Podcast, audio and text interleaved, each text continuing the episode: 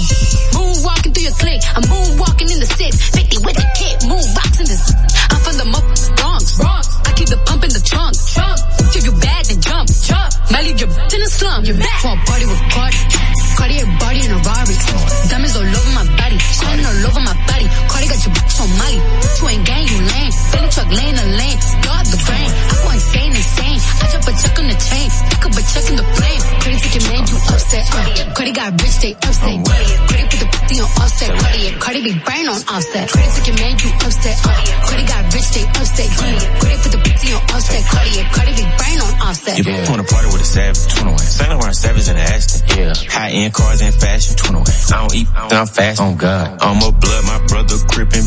I'm dripping, you tripping. Told the waitress I ain't tipping. I like hot sauce on my chicken. On God. I put a rubber off and I put hot sauce on her.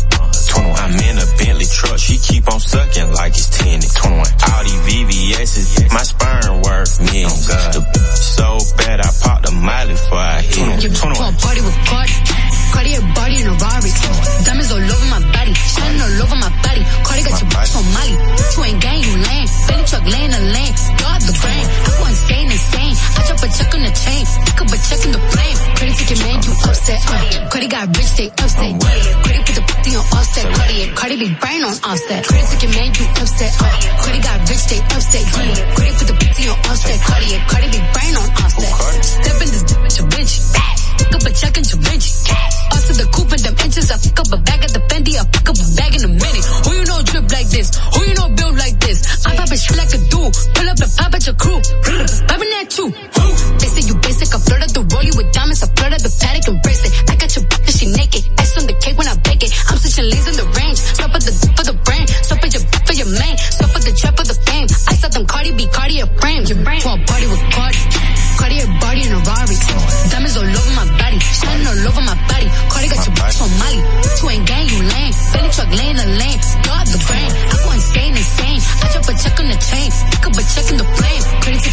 Upset. Uh. Cardi got rich, they upset. Yeah. Cardi put the pussy on offset. Cardi, be brain on offset. Cardi take your man, you upset. Uh. Cardi got rich, they upset. Yeah. Cardi put the pussy on offset. Cardi. Cardi be brain on offset. La, la Roca. Roca 91.7. El animal, animal, animal, animal, animal. Fulanito. Qué manera, como él consigue partida desde la primera.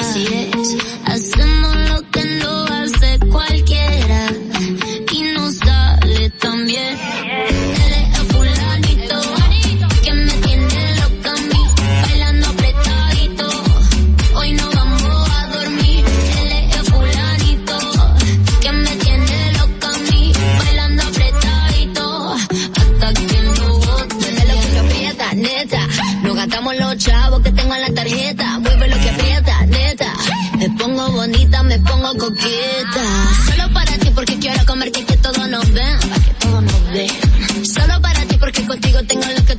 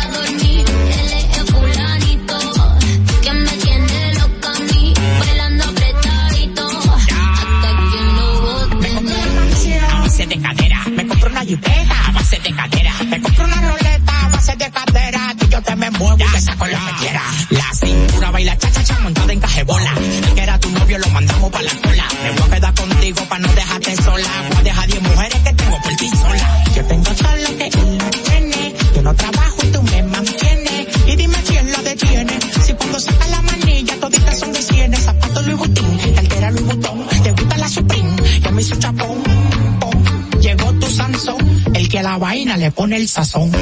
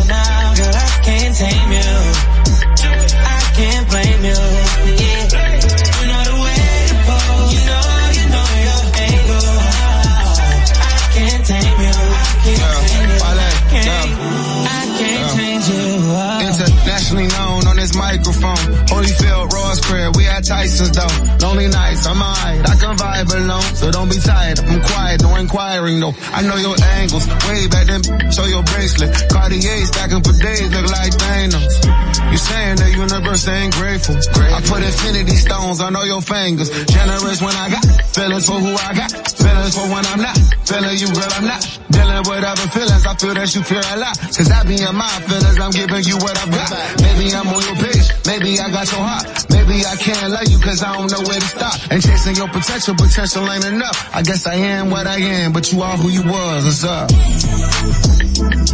the way you show now, girl, I can't tame you.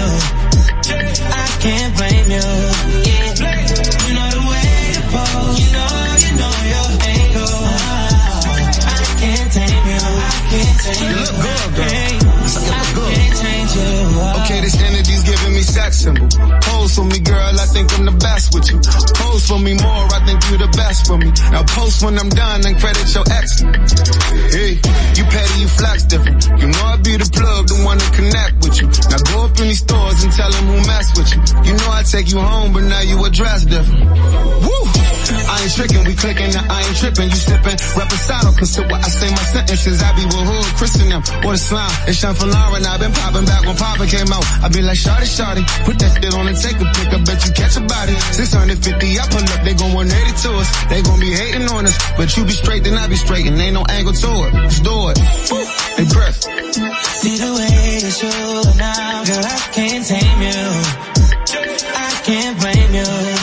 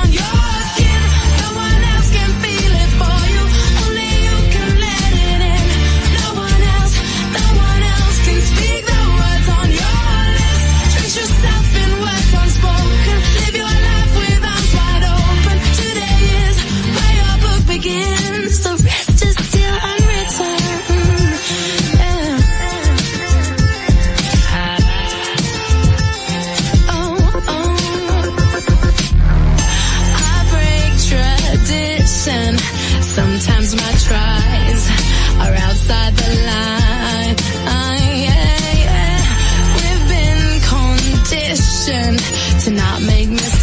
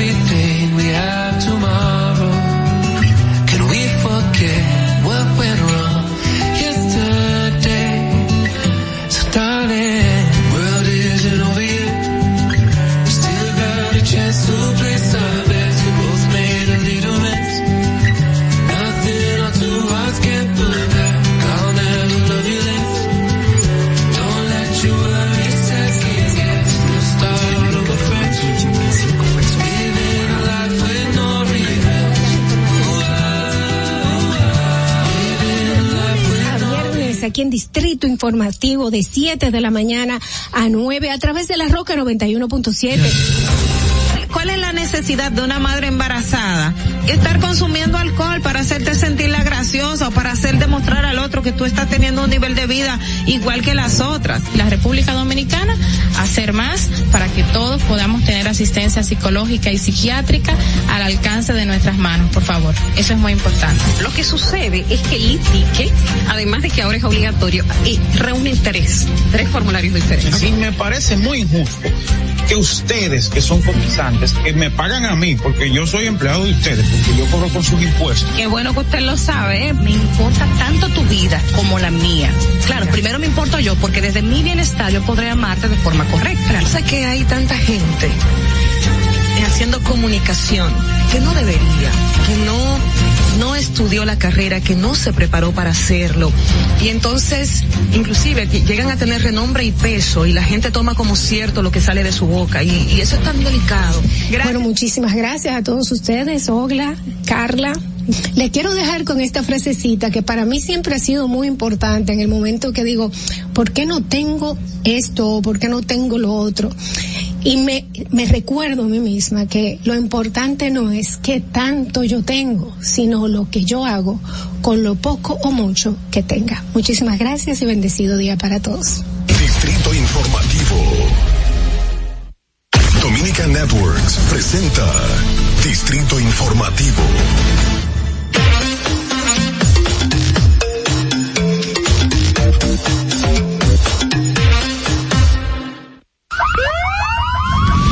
Que las bocinas y los ruidos son molestosos. Por eso te traemos el Distrito Informativo. Tus mañanas ahora serán más frescas e informadas con el equipo de profesionales más completo de la República Dominicana. Distrito Informativo, de lunes a viernes de 7 a 9 de la mañana por La Roca 917 FM, Vega TV y Dominica Networks.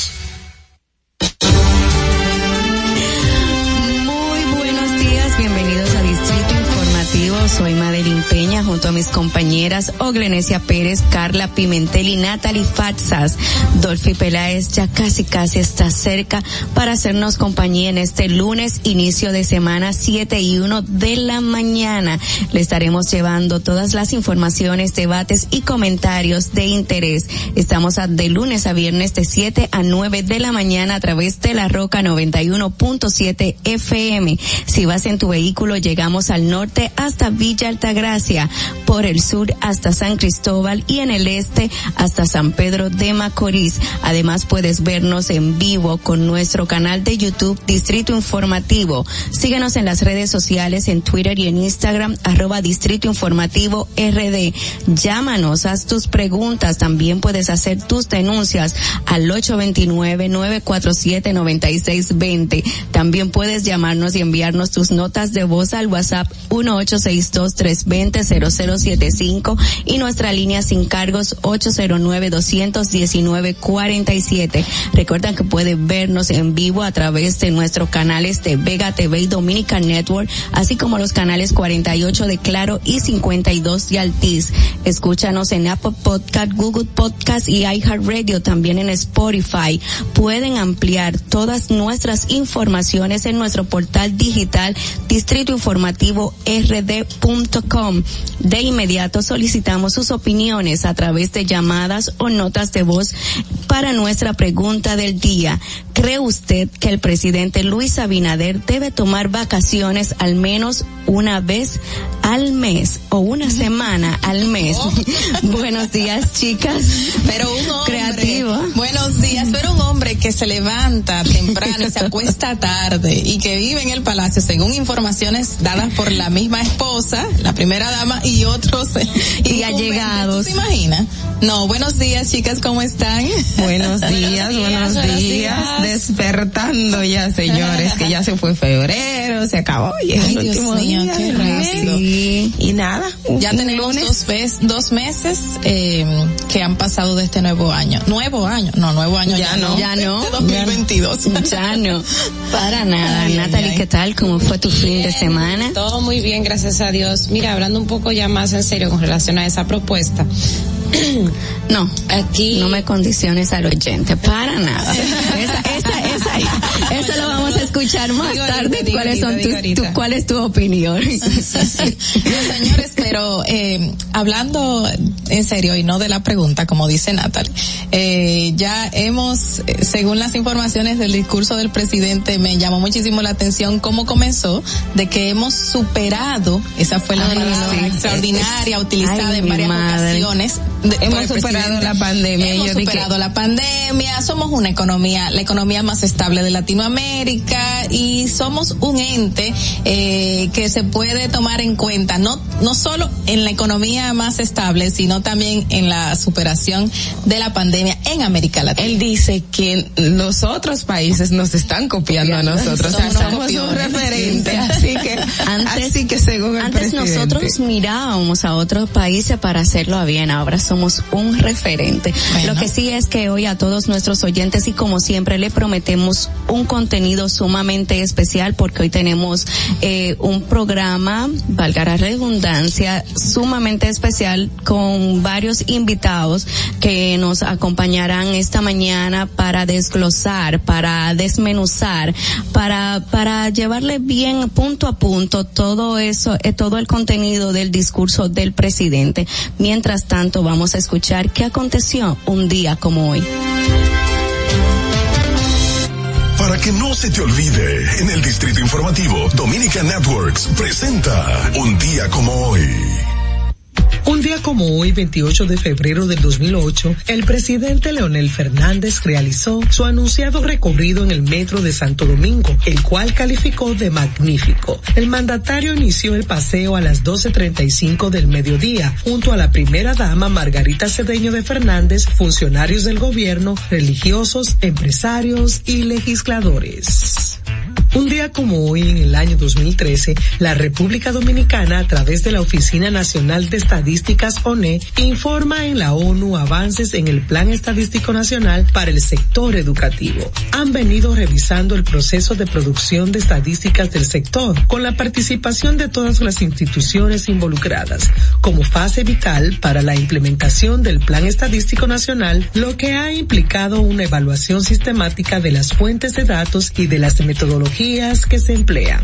Un día como hoy, en el año 2020, el experimentado pedalista vegano Nelson Ismael Sánchez, vistiendo los colores del Aero Cycling Team, una vez más demostró que es el rey absoluto de las montañas de la República Dominicana, al coronar la loma de Constanza en la etapa 5 de la edición 41 de la Vuelta Ciclística Independencia Nacional. Un día como hoy en el año 2021, como una muestra de la recuperación del turismo en la República Dominicana, las autoridades anunciaron que el sector ha recuperado más de 100.000 empleos tras la pandemia y que cerrará el mes de febrero con unos 200.000. Para que no se olvide, en Distrito Informativo te lo recordamos, un día como hoy. Distrito Informativo. Así es, interesantes informaciones en las efemérides del día de hoy, pero recordamos también que ayer nuestra independencia cumplió 178 aniversario y se hicieron diferentes, diferentes rendiciones, no solamente la- de cuentas del presidente, también se hicieron conmemoraciones a lo alusivo al día de la independencia, diferentes instituciones, también en la Plaza de la Bandera, unos fuegos artificiales y demás. ¿Pudieron ver algo así, chicas? Lo escuchaba yo desde mi casa ya. Sí, a las 10 de la noche Sí, todavía 10. estaba muy fuerte el sonido de los fuegos artificiales, celebrando este esta fecha que marca el inicio eh, de una independencia dominicana, de una nueva etapa de los dominicanos y de la isla es hispaniola en el Caribe.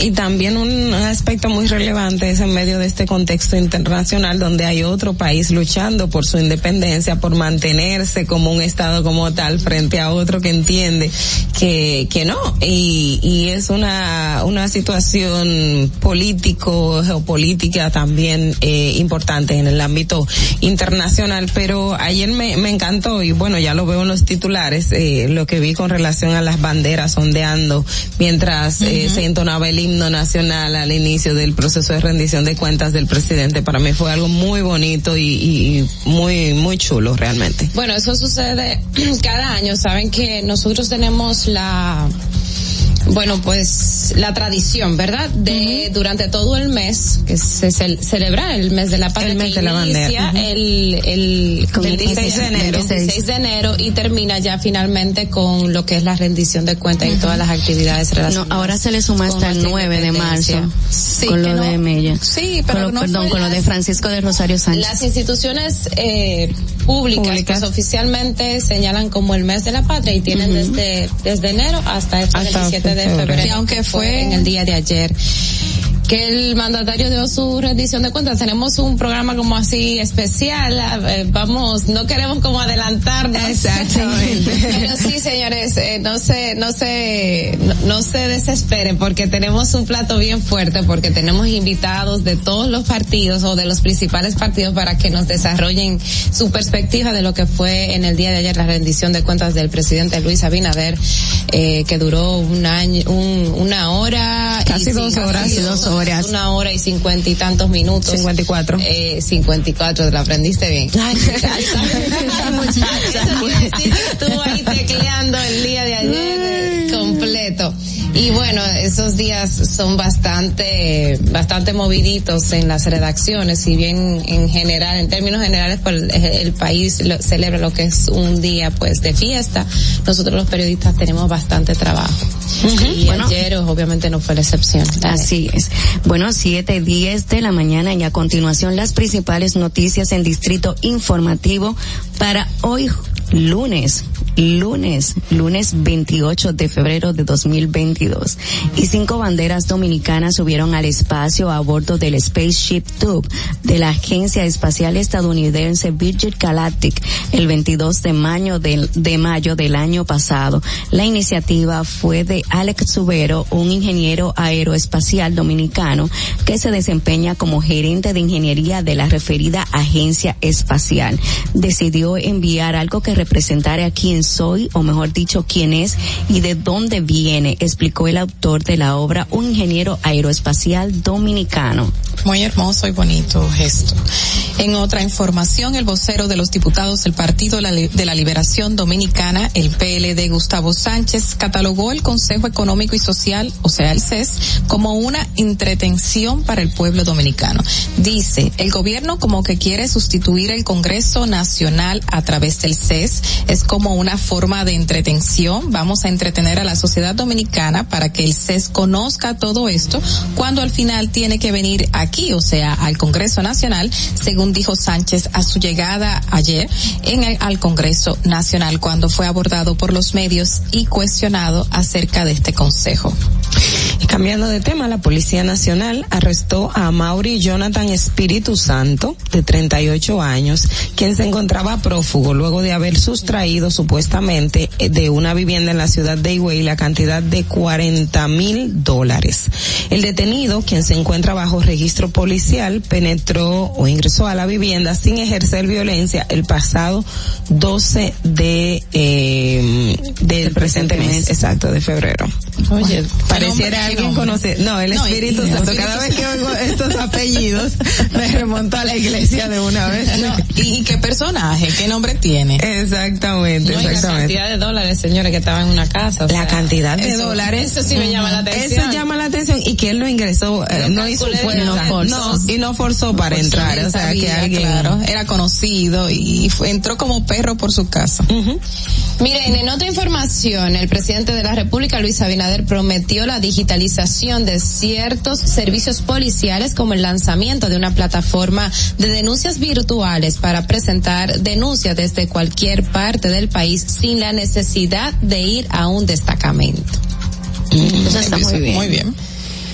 Eso Eh. fue en el proceso de rendición de cuentas. de- Eso fue de- ayer, ayer anuncios. Ah, Sí, eso fue ayer en la rendición de cuentas. Dijo un compañero, bueno, Creo que ya si se las denuncias no son tan factibles presencialmente. ¿Verdad? No, ¿Qué ya, ya existía, ya existía una plataforma, Pero eh, nunca funcionaba bien. funcionó, entonces como que sería volver a recalcar a lo mismo. Hay que ver si le dan el funcionamiento necesario y realmente funge su función después. Bueno, porque aún así en los destacamentos policiales hay una computadora eh, para tomar las denuncias, como que era hay un libro, un récord, asentando, escribiendo las denuncias, o sea que uno uno a veces no se explica cómo, y entonces, ¿para qué es la computadora que está aquí delante? Pero no solamente eso, está la parte, el poner la denuncia no es el problema, es el tema es que den respuesta a las denuncias, porque por más que usted vaya, oiga, usted va al palacio de la policía a poner una denuncia de lo que sea y usted no tiene garantía de que le den respuesta. No, y el hecho de que todavía exista el manuscrito también llama mucho la atención. Yo misma, como desde mi punto eh, de trabajo como periodista, he tenido casos de que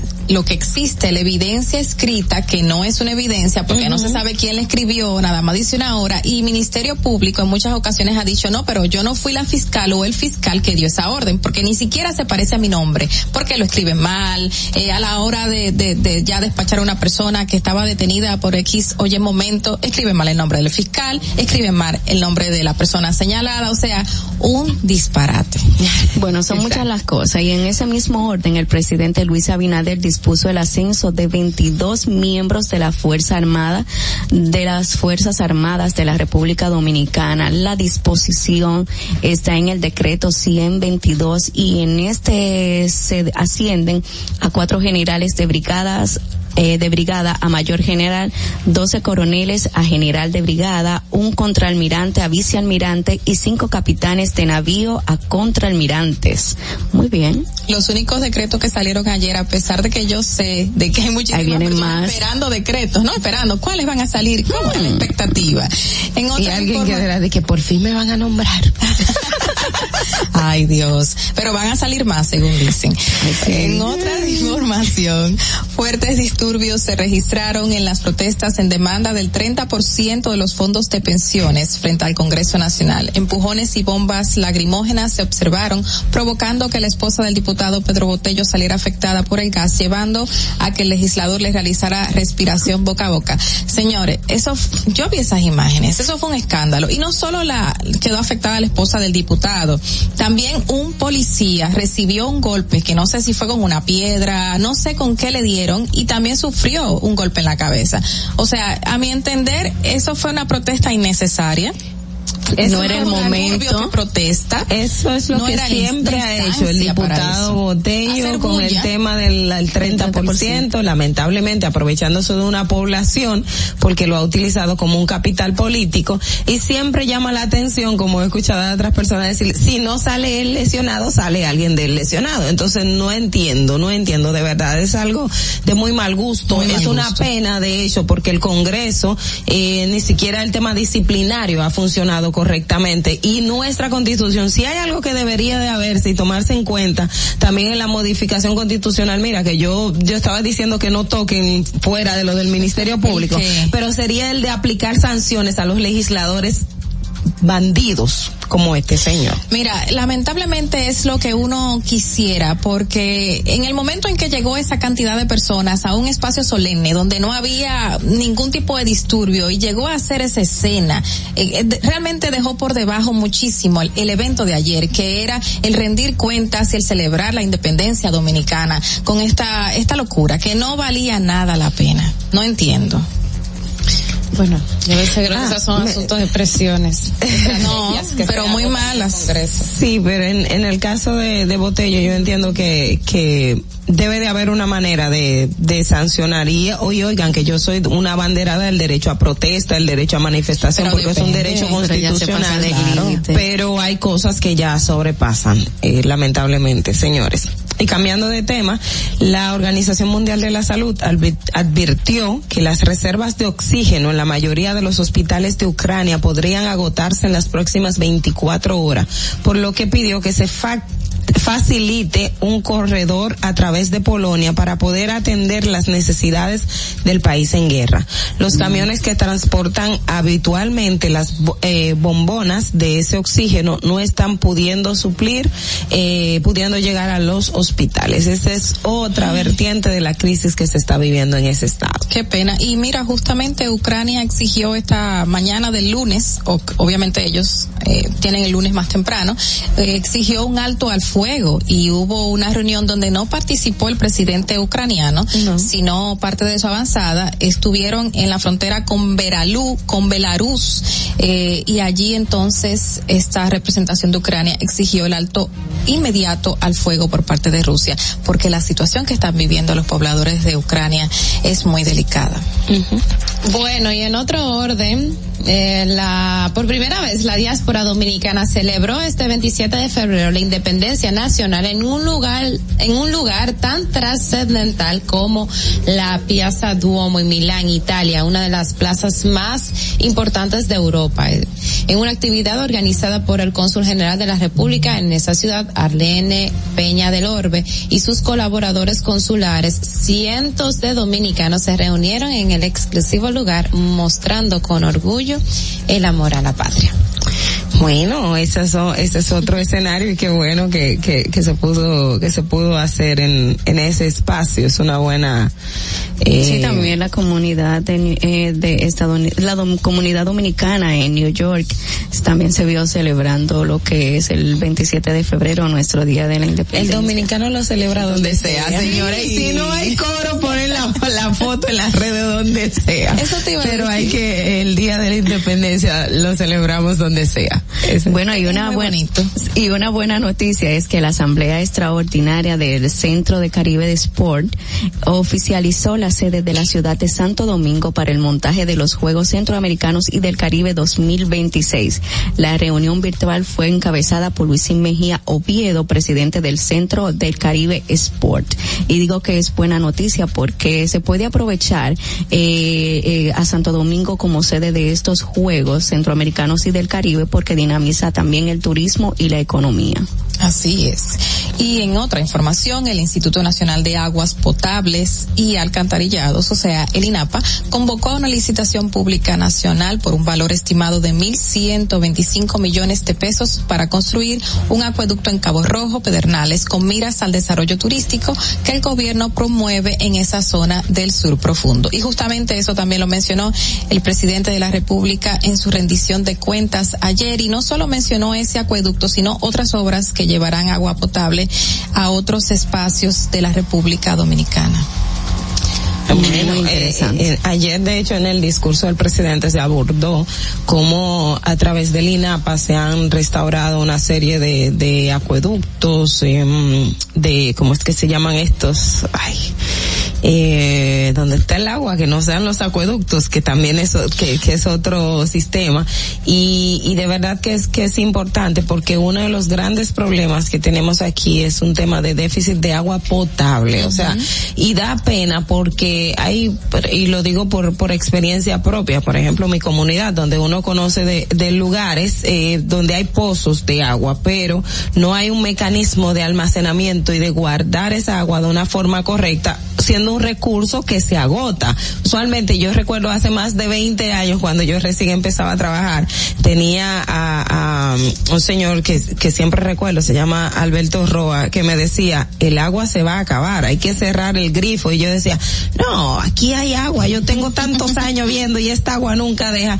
Y ahora en mi comunidad donde había un caño de agua dulce, un pozo, ya no, no está, no está, o sea, queda un pequeño chorro. Entonces esa es la evidencia de que hay que tener mecanismos para guardar esa agua que se desperdicia y, y también que llegue a las personas eh, que más la necesitan. Que justamente dentro de las cifras que dio el presidente fue un millón cuatrocientos mil dominicanos que están recibiendo ahora el servicio de agua potable y más de 290 mil ciudadanos que estarían o estarán recibiendo alcantarillado mm, sanitario, que también es otro eh, otro aspecto que Otra- otra nos problemática. faltaba, exacto. Y según el presidente han incrementado por tres para el año 2022 la inversión histórica anual realizada en el sector de agua y alcantarillados en la República Dominicana. Qué bueno porque no no no nos vayamos tan lejos. En los votados recién fue que instalaron que queda en Monteplata, o sea, a unos minutos de Santo Domingo, los votados no tenía agua potable y tenían que ir a un espacio específico a buscar agua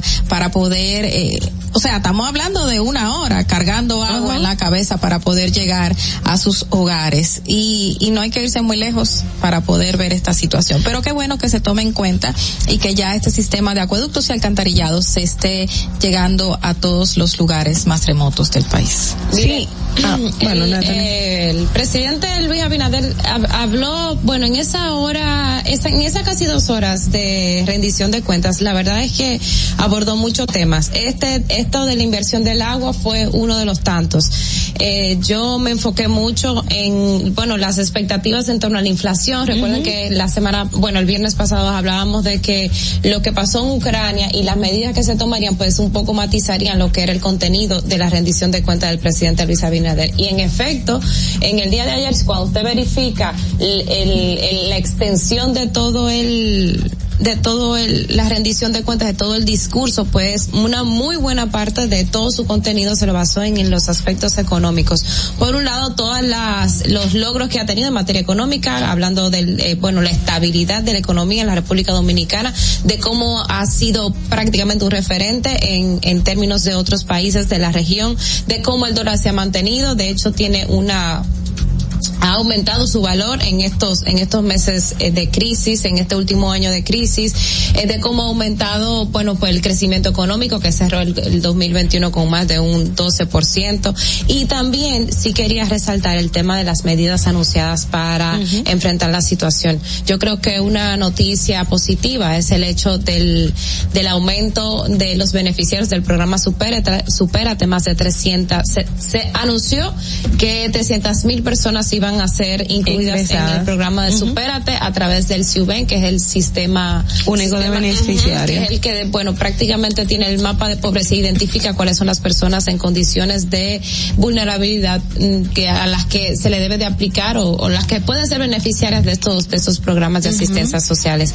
Eh, también obviamente el tema del subsidio, incluso habló de que solamente en este año, en este, en lo que va del año, pues ya más de dos mil millones de pesos en subsidios para no pasar el costo del, el costo directo del aumento de los combustibles a la población. Entonces el año pasado creo que fueron, habló de más de 13 mil millones de, de, de pesos. Hay otros temas por ahí que yo creo que podemos que ir más, más- más adelante, pero en eso que tú estás hablando de subsidio me pareció también interesante la parte de el, el tema del gas. Tú sabes que siempre las amas de casa y, y- y por eso yo digo Sí, que pasó, que se- pasó de 228 a a 470. Exactamente, un aumento que dice que desde 2008 no se había hecho. El valor del bono gas. El gas está cada día más hacia Más arriba, su, exacto. su, su precio. Exactamente, pero bueno, vamos a tener est- estos y otros detallitos más adelante. ahora, acabamos el programa.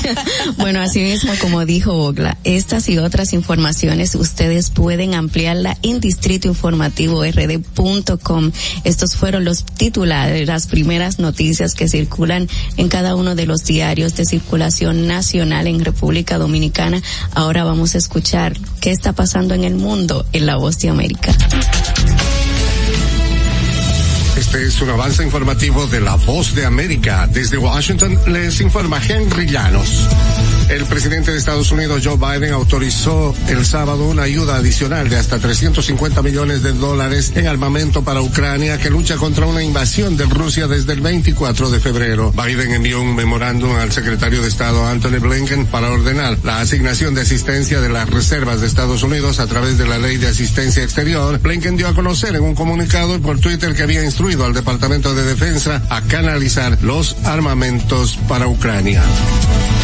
La mayoría de los estadounidenses viven en lugares en los que las personas saludables, incluyendo los estudiantes en las escuelas, pueden dejar de usar mascarillas de manera segura en muchas circunstancias de acuerdo con las nuevas directrices anunciadas el viernes por autoridades de salud. Los Centros para el Control y la Prevención de Enfermedades, los CDCs, delinearon una nueva serie de métricas para las comunidades en la que el COVID-19 está reduciendo su presencia con menos focos en los resultados de pruebas y más en lo que sucede en los hospitales. A continuación, un mensaje de servicio público de la voz de América. Para evitar la propagación del coronavirus en casa, recuerde que solo toma unos minutos limpiar las superficies que más toca en su vivienda, manijas de las puertas, interruptores de la luz, lugares donde come, control remoto, entre otros. Esto por lo menos una vez al día.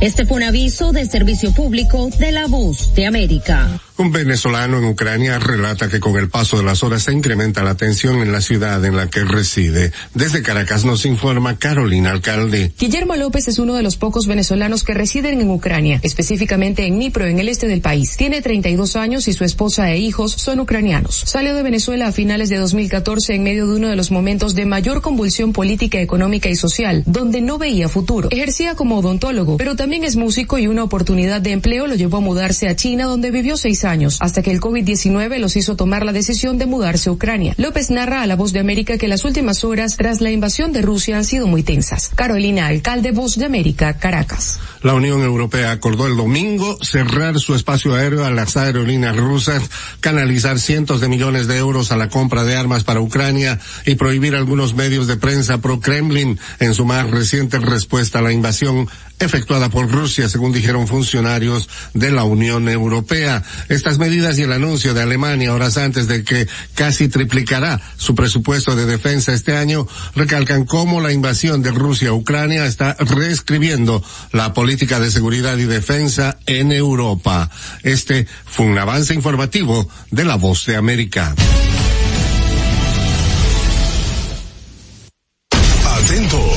Te muevas de ahí. El breve más contenido en tu distrito informativo. Para una madre es bien difícil eh, querer que su hijo empiece un tratamiento y que no lo pueda hacer porque no tiene los recursos. Cuando un niño con anemia falciforme llega a una emergencia, no puede esperar. Un día fui a visitar a un niño al hospital, pero entró una madre desesperada. Y ya cuando su hijo llegó, pues murió inmediatamente. De ahí nace Apadríname por 500 pesos. Mensualmente durante siete meses hemos recibido 150 porciones de alimentos.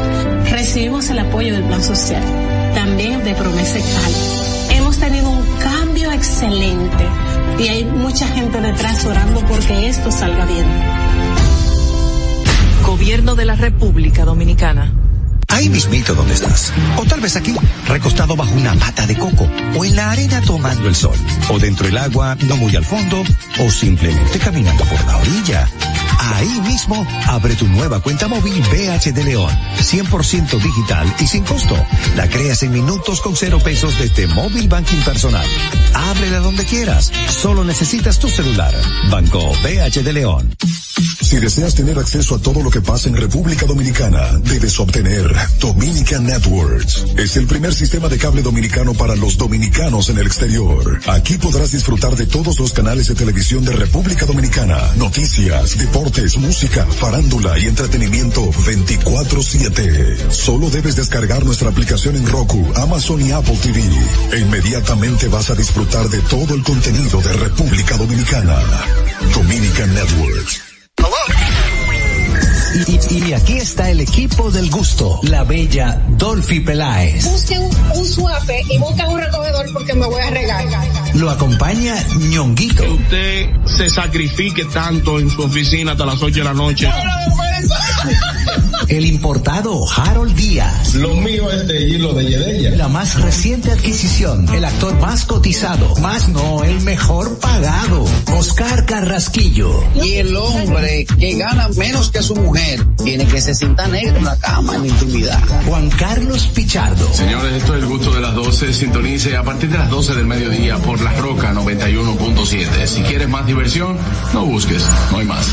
Te acompañan de lunes a viernes, de 12 a 2 de la tarde por La Roca 91.7 FM. El, el gusto de las 12. Durante 27 años que yo tengo viviendo aquí en el Moscú, las inundaciones aquí han acabado eh, prácticamente con todo casi lo que nosotros hemos tenido. Estaba yo con una incertidumbre, vas a llover, no vamos a inundar, otro año más inundado, pero gracias a Dios llovió y no nos inundamos. Y a nuestro señor presidente porque era, obra. Estamos muy felices con él porque él nos ha tomado en cuenta, nos ha llevado de la mano, eh, él nos ha ha tomado como la necesidad de nosotros, como si fuera parte de él. Hemos dado un cambio verdaderamente maravilloso. Yo le digo claro, yo soy parte del cambio. Gobierno de la República Dominicana. Sabemos que las bocinas y los ruidos son molestosos. Por eso te traemos el Distrito Informativo. Tus mañanas ahora serán más frescas e informadas con el equipo de profesionales más completo de la República Dominicana. Distrito Informativo, de lunes a viernes de 7 a 9 de la mañana por La Roca 917 FM, Vega TV y Dominica Networks. ¿Viste qué rápido? Ya regresamos a tu Distrito Informativo. Eso fue parte de la... Muy buenos días, Distrito Informativo, 7 y 33 de la mañana, señoras y señores, qué bueno que nos acompañan. Y bienvenidos a todos los que en este momento pues nos están sintonizando. Gracias, gracias por su sintonía.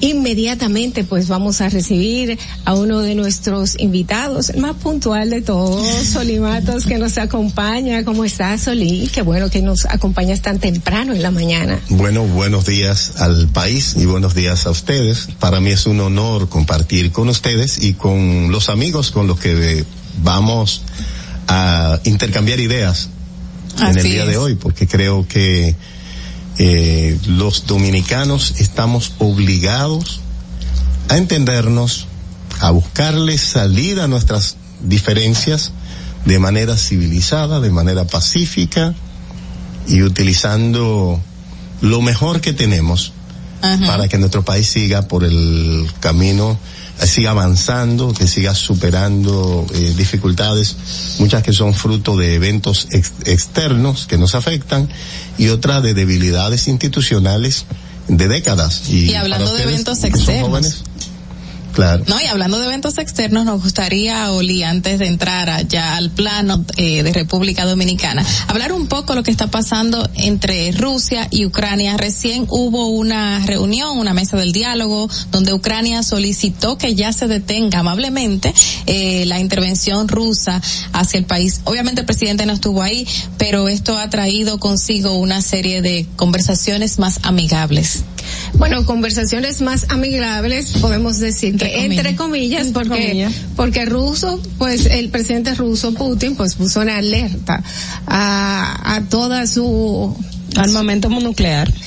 Lo que, lo que representa una amenaza no so- solamente para Ucrania, sino para el mundo entero. Exactamente. Entonces, el mismo presidente de ucraniano dijo que él va a mandar a sus representantes a Belarus a la reunión que van a tener, pero que se espera que sea en el día de hoy en la frontera de Belarus, de ya. Belarus, pero que no se siente muy optimista, ya que en eh, la posición de Rusia eh, eh, es bastante fuerte y cuando le dice, ok, vamos a poner nuestros ar- armamentos militares, eh, nucleares, vamos a ponerlo en, en alerta, vamos a decir, pues entonces está haciendo una amenaza y, y pidiendo una reunión.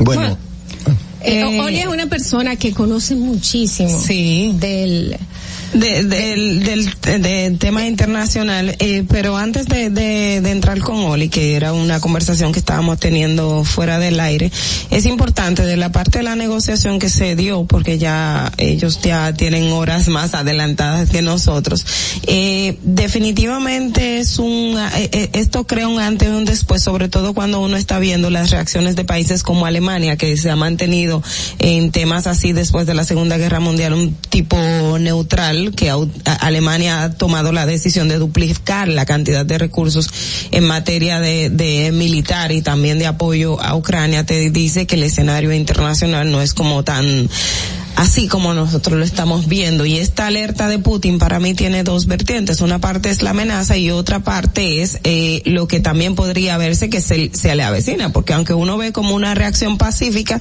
eh, no pacífica, pero un poco... Eh, porque el mismo presidente de Ucrania había dicho, bueno, me dejaron solo y uno estaría viendo que probablemente si Ucrania está sola o no está sola, pero Putin podría estar viendo otros aspectos. Entonces hay varios elementos que confluyen en esto. Bueno, lo primero eh, es que el, mundo de hoy, el mundo de hoy, luego después de esta de este evento, de esta eh, confrontación abierta entre eh, Rusia y Occidente eh, por Ucrania, cambia y se evidencia cómo ya Europa dejó de ser el gran centro de gravedad política. Alemania realmente, que fue eh, un actor importantísimo en dos grandes guerras, es decir, Alemania libró la Primera Guerra Mundial, es decir, entre Rusia y Alemania fueron los principales actores, y luego libró la, eh, prácticamente encabezó la Segunda Guerra Mundial, que fueron dos grandes catástrofes para la humanidad. A partir de ahí surge el orden en el que vivimos hoy y que está en cuestionamiento. A partir de, esa guerra, entonces los aliados eh, determinan sobre todo dos actores fundamentales, que fueron Estados Unidos y la Unión Soviética. Porque Churchill, aunque encabezaba una de las potencias beligerantes, esa potencia estaba exhausta y dependía mucho de la fuerza de Estados Unidos para eh, para eh, imponer opinión. Es decir, que todo lo que se decidió ahí, incluso de Gaulle, que llegó, recordemos que Francia estaba ocupada, eh, llega porque Churchill lo, lo introduce, pero eh, voz y voto, ahí estaba primero Estados Unidos, que era el país más poderoso, que salió fortalecido de la guerra sin participar, sin implicar su territorio en ella, aunque implicó personal y recursos, y la Unión Soviética, que fue el que puso la mayor parte de los muertos, y el- los ejércitos que ocuparon incluso y dividieron a Alemania y, y dividieron a Europa y al mundo en dos. Con la caída de la Unión Soviética, no sé si ustedes recuerdan, porque son bastante jóvenes, las cuatro, En, Se en crea. 1991. fue el 91, hace 30 años.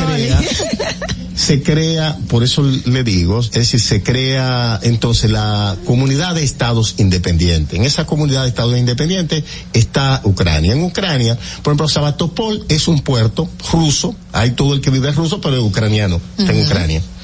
Ahí está la flota del Mar Negro de Rusia. Clave para Rusia ejercer su poderío en ese, en ese lugar como una gran, una potencia tradicional, aunque regional, es decir, que no tiene, aunque Putin tenga pretensiones de imperio global, es una fuerza regional. Pero, si Pero esto fue luego de la anexión de Crimea. no, no, eso estaba antes y, y tenía un acuerdo de renta desde que se cayó la Unión Soviética. Es que Crimea siempre quedó siendo casa de, del, del, Bueno, lo que del pa- lo ejército que pasa- militar ruso. Sí, sí, pero de esto no está en Crimea, está en una ciudad ucraniana que no es Crimea. Por ejemplo, si tú vas a Kharkov, que es la segunda ciudad de, de Ucrania, es una ciudad de mayoría ruso parlante. Dentro de cómo llega el presidente Zelensky al poder. Recordamos que luego del derrocamiento por medio de lo que se llama la revolución de colores, las movilizaciones que desalojan del poder a Víctor Yanukovych, el último presidente prorruso, que incluso organizó un referéndum para unirse a la Unión Europea, luego por presión popular, sobre todo de la capital Kiev, cuando él renuncia a hacerlo porque recibe presiones de, de Moscú, entonces el pueblo se tira a la calle y lo hace salir del poder.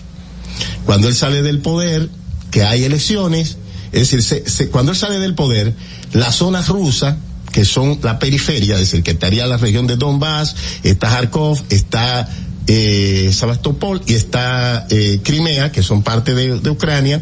Crimea opera como una república anexionada porque esto es un dato que el mundo y que el país debe saber. Crimea, eh, los rusos siempre fueron, los em- emperadores rusos, los zares, a la guerra por Crimea.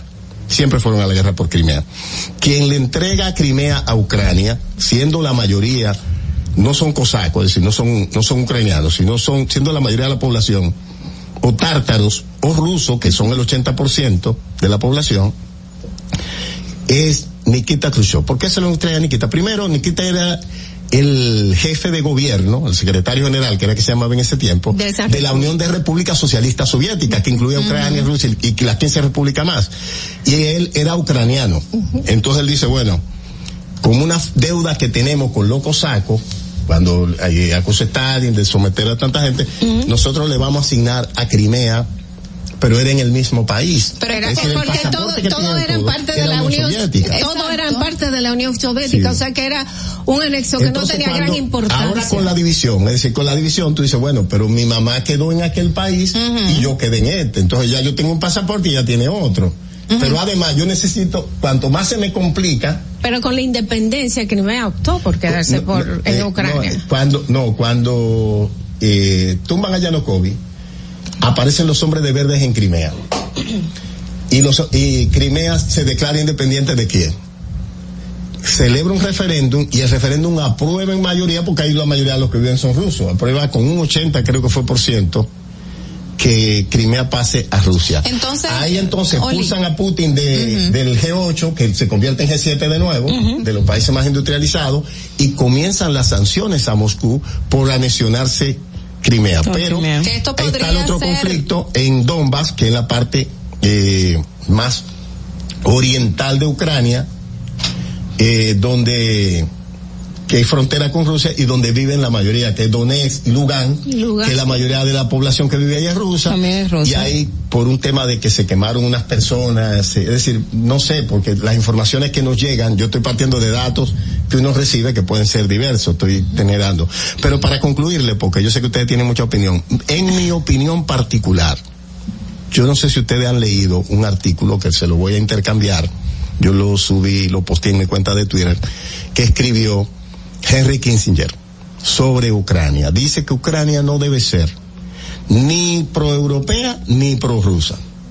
Dice, está mal medio. que Putin invada Ucrania, pero está mal que la quieran meter a la OTAN. O- Ucrania puede decidir ser miembro de quien le dé la gana, pero no de una alianza militar que está contra Rusia.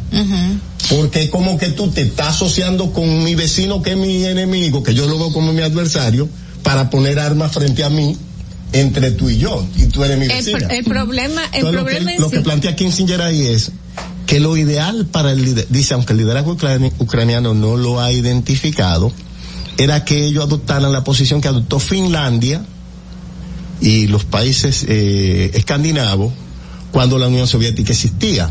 Es decir, ellos eran neutrales, ellos no eran de la OTAN. Que fue lo que dijo el presidente estadounidense, que Joe, Joe Biden No, manifestó. Biden no. Biden, oye, Biden es uno de los grandes ganadores de la guerra Sí. y Alemania el gran perdedor No, para que, mí. que manifestó ahora de que lo que quiere Putin es volver a la Unión Soviética. Eh, en realidad- En realidad, Bueno, es el, es el temor ese está es el discurso, pasando. ese es el discurso propagandístico. Pero es decir, un- es un ejemplo, temor eso, que eso lo hasta- dice, Pu- eh, eso lo dice Biden buscando Ahora. y Putin. Entonces dice esos son los pronazis es decir nosotros fuimos a desarmar llevar la paz. Son discursos propagandísticos. Cada quien intenta justificar sus acciones.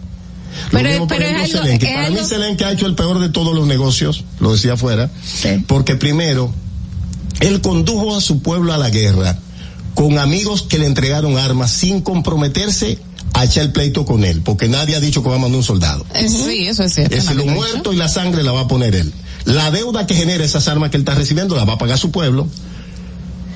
Y si él pierde, la derrota es suya. Y si gana, queda a merced de quien le prestó las armas. Eh, yo entiendo todo lo que tú dices, eh, pero cuando eh, cuando se entregan las armas nucleares que estaban en manos de Crimea a De Rusia, de, de, de- perdón, de, de Ucrania a Rusia, un compromiso de respetar la soberanía de la soberanía de Ucrania, y este compromiso fue hecho por rusos, por Sí, los claro. rusos. Por los rusos, claro. Y también Y de los demás países, de las demás repúblicas. Ahora, lo que, di- lo que Putin alega, y yo no tengo evidencia, es que el compromiso era que si tú tienes una alianza militar para enfrentar un demonio que se llama la Unión Soviética, y la Unión Soviética desaparece, ¿por qué tú sigues ampliando tu alianza militar? Esa es una O pregunta. sea, que también quiere llegar a Es ser un poder. Tú estás, tú estás articulando eh, hay una máxima que yo soy un estudioso y admirador de, del secretario de Estado y asesor de seguridad norteamericano Henry Kissinger. Y él tiene una máxima que, que la expone en varias formas en su tratado La Diplomacia, dice, quien tiene la fuerza impone su voluntad. Eso es, es, pero, pero eso es lo que tiene, eso es lo que tiene a Europa entero en vilo, porque en los pasos tomados por Alemania, que son, que después de la Segunda Guerra Mundial son sin pre precedentes, están, están enfocando el 2% del PIB de un país como Alemania para, para fortalecer su armamento. Era necesario hacerlo era, sin esto, sin llegar a esto. Alemania lo necesitaba. Pero Alemania, lo necesitaba pero, para la paz. Pero lo que están viendo, lo que están viendo en Putin en realidad es, Es una una amenaza. amenaza, exactamente. Que simplemente es un, un país que quiere restablecer la Unión Soviética llevándonos de nuevo. No, pero es que Putin no, es decir, el plan de Putin no es ideológico. ¿Cómo No tú no puedes entender Putin- la cabeza de Putin? Que no. No, lo, lo- eh, bueno, lo, lo que Tenemos, No, tenemos que una la Unión llamada. Soviética tenía un, un objetivo ideológico, propagar a nivel mundial la revolución comunista. Putin no es comunista, Putin sí es de derecha. Pero sin, claro. sin- Pero ese es fascista. pe- sin embargo, Oli, podemos ver que en este fin de semana miles de rusos han sido apresados por protestar dentro de, De Rusia. Rusia. Vamos a recibir esta llamada. Buenas. Buenas. Buenos días, buenos días. Buenos días, buenos días, ¿cómo estás? Bendiciones. Muchas bendiciones para todos. Un gusto, señor Olí, saludarlo. Gracias. Eh, tengo, tengo una pregunta.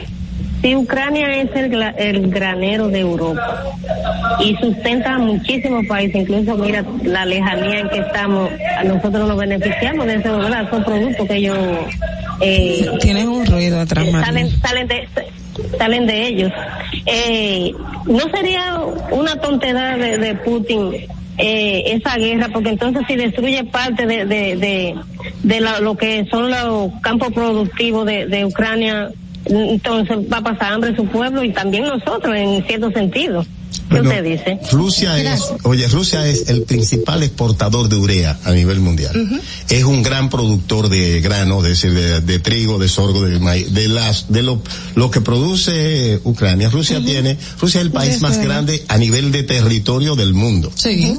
Más grande a nivel de territorio del mundo. Es decir, Rusia solo, el territorio ruso es más grande que la Unión Europea completa. Y sobra. Y quiere, y quiere Entonces, sumarle los quiere 600 mil ampliar. kilómetros Ahora, cuadrados que Ah, tiene Ucrania. Ucrania más grande de territorio, Ucra- Ucrania más grande que Alemania, Ucrania solo Ucrania que, es que pequeño, tiene 40 millones de personas. es, es decir, es bastante más grande que España, por ejemplo. Entonces, realmente eso es un tema, pero es un tema de estudiarlo. ¿Qué quiero decir? Y ya vamos a entrar al otro debate. Que la, la, la primera víctima de la guerra es la verdad. Cada quien trata de justificar sus acciones construyendo un relato que justifique sus acciones. ¿Dónde está la preocupación y por qué comparto la posición del gobierno dominicano respecto a esta guerra? Nuestros países como el nuestro deben rechazar las acciones violentas, las intervenciones militares en todos los sentidos. ¿Por qué? Porque nosotros, nuestra soberanía, nuestra independencia depende de que el orden internacional, el orden que se construyó luego de la Gran Guerra y que surgió y que, y que regentea Naciones Unidas con todas sus debilidades, es lo que puede garantizarle a países como nosotros soberanía e independencia. Eso es cierto. Eh, bueno, eh, yo estuve viendo estadísticas y en estas, déjame ver que yo las tengo por aquí.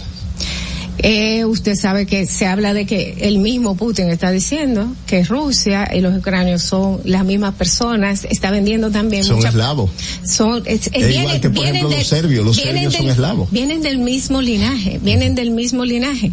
Pero eh, el- los ucranianos, eh, 70% de ellos rechazan este pensamiento, 72% consideran a Rusia como un estado hostil, 67% de los ucranianos quiere unirse a la Unión Europea y el 59% quiere unirse a la OTAN.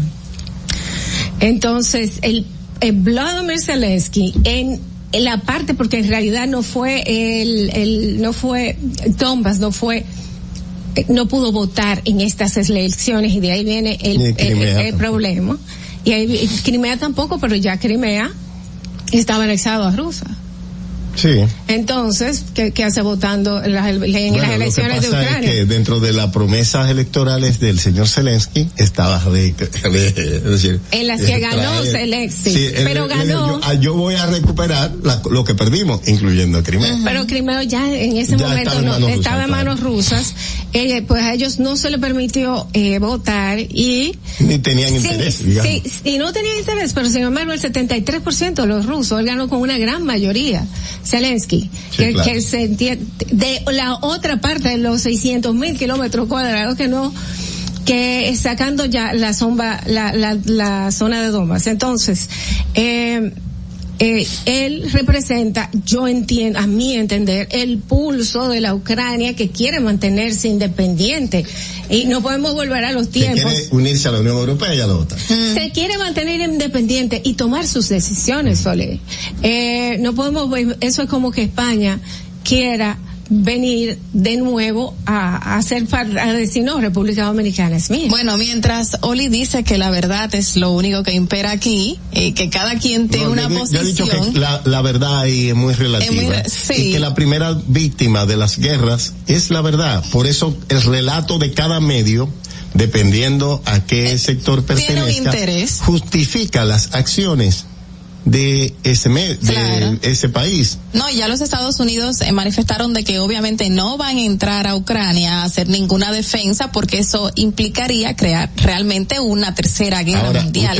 Imagínense Rusia y Estados Unidos en una discusión ahora mismo Notate, con, con si- militares. Si buscamos la- la- los medios eh, que recibimos toda la prensa, antes de, de- de Putin tomar la fatídica decisión, y lo llamo fatídica, de comprometer la paz mundial con esta acción, ¿qué nosotros veíamos? ¿Cuántos aviones vimos descargando armas en Ucrania? Se manda tanta tonelada. ¿Quiénes eran los principales? Por ejemplo, Alemania mandó cinco mil cascos diciendo que no mandaba armas a áreas de conflicto en Sí, ese momento.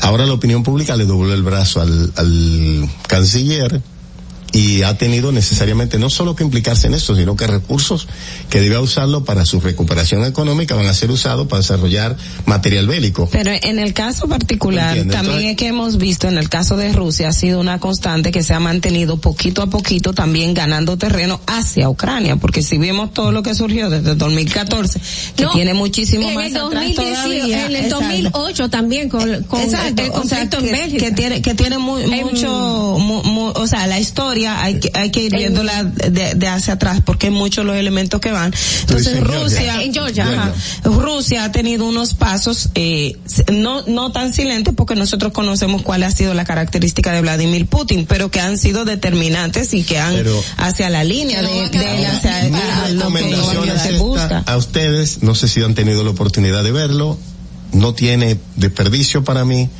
que se busquen, se lo voy a enviar.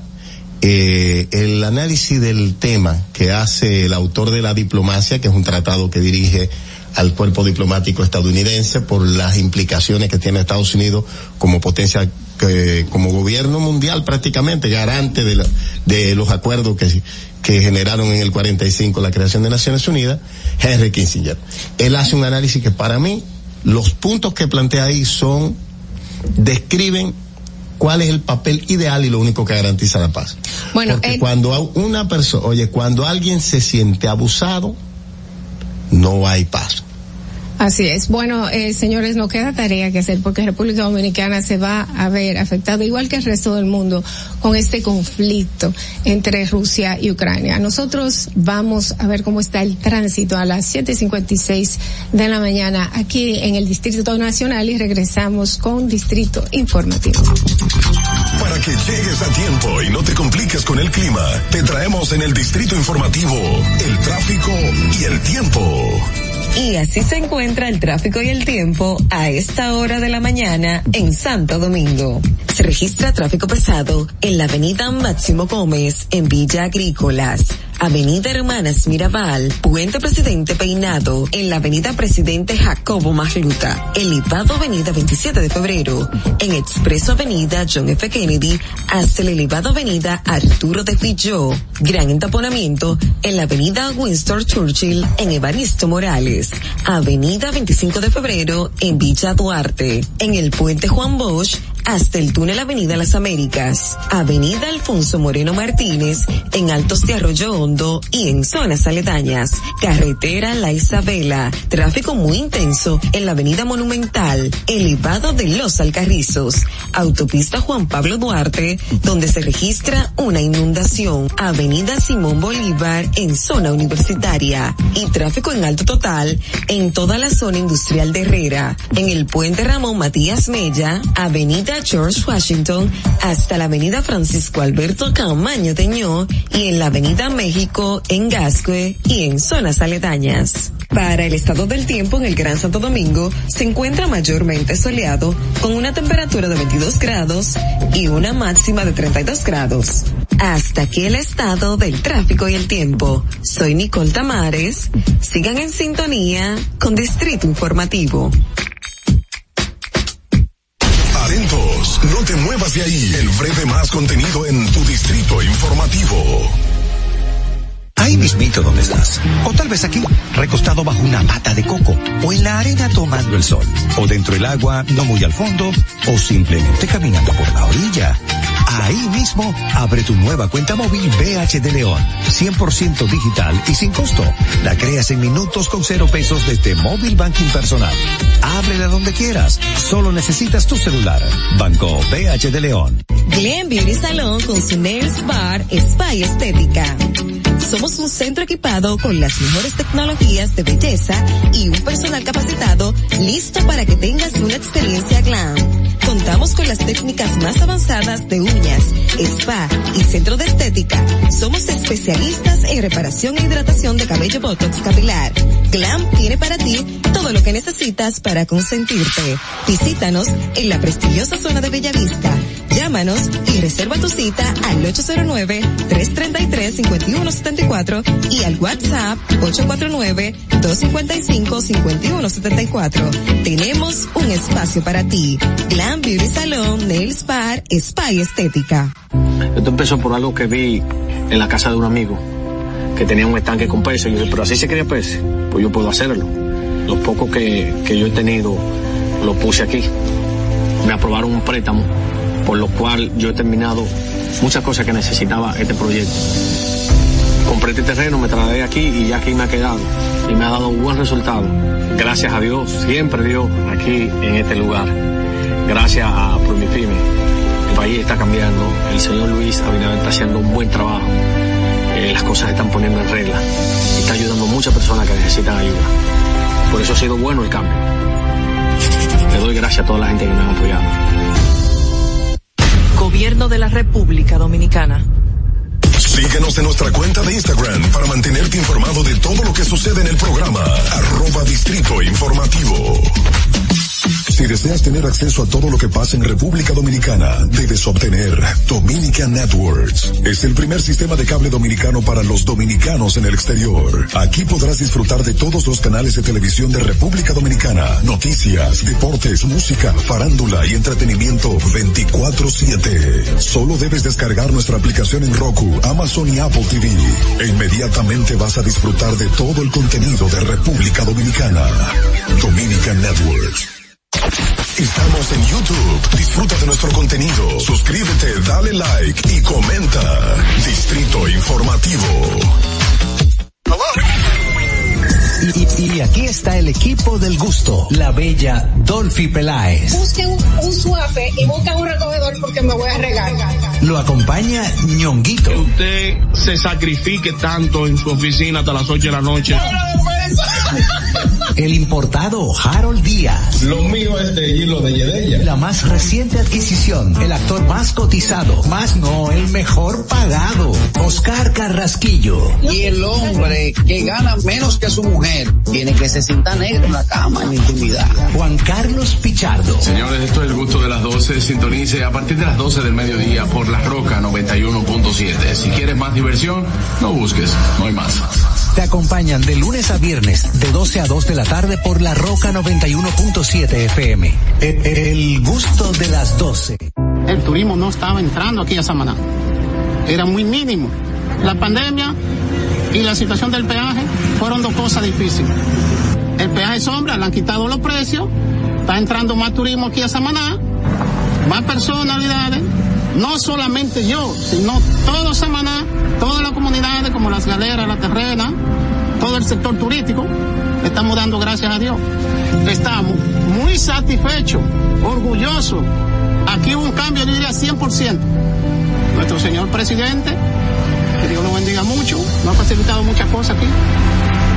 Ahora nos dará gracias a Dios todo el mundo aquí en Samaná. Estamos felices en la vida. Gobierno de la República Dominicana. ¿Viste qué rápido? Ya regresamos a tu distrito informativo. 8 y 3 de la mañana regresamos en Distrito Informativo. Muchísimas gracias por su sintonía y vamos a entrar inmediatamente al bloque de debate de rendición de cuentas del Por sí. 2022 del presidente Luis Abinader, algo ya bien anunciado y agradecemos a nuestros invitados por asistir, eh, estar eh, bien temprano en la mañana. Eh, muchísimas gracias a nuestros panelistas. Eh, José Dantes, secretario de Asuntos Jurídicos del Partido de la Liberación Dominicana, PLD.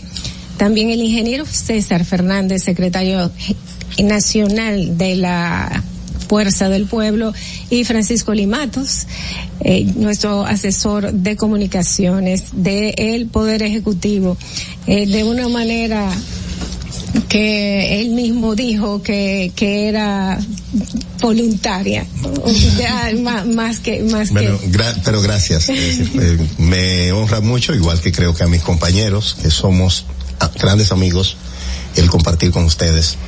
Eh, ambos, César como Liz, son colaboradores aquí en Distrito Informativo. Y bueno, vamos inmediatamente a analizar los puntos importantes del discurso del presidente Abinader en el día de ayer. Y comencemos eh, con... Vamos a comenzar con César Fernández, porque sabemos Ay, Sabemos que César es una persona que tiene sus puntos fuertes y los tira adelante de una vez. Vamos a ver, César. mira, primero agradecerles como siempre a ustedes por la gentileza de permitirnos eh, colaborar en este espacio y eh, engrandecernos con dos grandes, dos grandes amigos, sobre todo grandes jóvenes profesionales y de la política que uno aspira, que es la política participativa, la política de ideas la política de inteligencia. Rápidamente, eh, yo he titulado de manera personal el discurso, la rendición de cuentas del presidente Luis Abinader del día de ayer como el discurso de la desesperanza en momentos de crisis. ¿Por qué? Lo primero que para que los amigos oyentes tengan la claridad, ¿qué es lo que ocurre constitucionalmente el día de ayer? El día de ayer, el presidente le rinde cuenta de qué, cuáles fueron, cuál es el resultado de las políticas ejecutorias que ha realizado en el último año. ¿Y cómo se hace? Bueno, él le pide a cada ministerio que le rinda un informe. Y él eh, este, hace un resumen, una especie de resumen de esos informes. Y pasa balance. Ayer, si pudimos ver, el 60% de las cosas que él dijo y que ofreció, ya las había ofrecido en el discurso del año pasado. Lo que te quiere decir que no se ejecutaron. Él dijo en su discurso que era el 90% había sido ejecutada. Yo le puedo demostrar fácilmente que no. Y sobre todo en el área de infraestructura, donde hay un pésimo desempeño del gobierno. Pero vamos a empezar por la economía. El presidente da unos datos económicos donde habla que la economía de la República Dominicana es la más es la que más creció en el año 2021 en América Latina, dando un dato de un 12,3% de nuestro Producto Interno Bruto. Esto no es, no es correcto. Es, impreciso ese dato. ¿Y por qué? Porque se está midiendo ese crecimiento con respecto a el, al crecimiento del año 2020, que hubo una contracción en la economía de menos 6,7. Tanto así, no sé qué, ni siquiera me crean a mí, entren ustedes ahora mismo a la página del Banco Central y verán que la página del Banco Central dice el crecimiento en el año 2021 es de 4.7. No me crean, búsquenlo.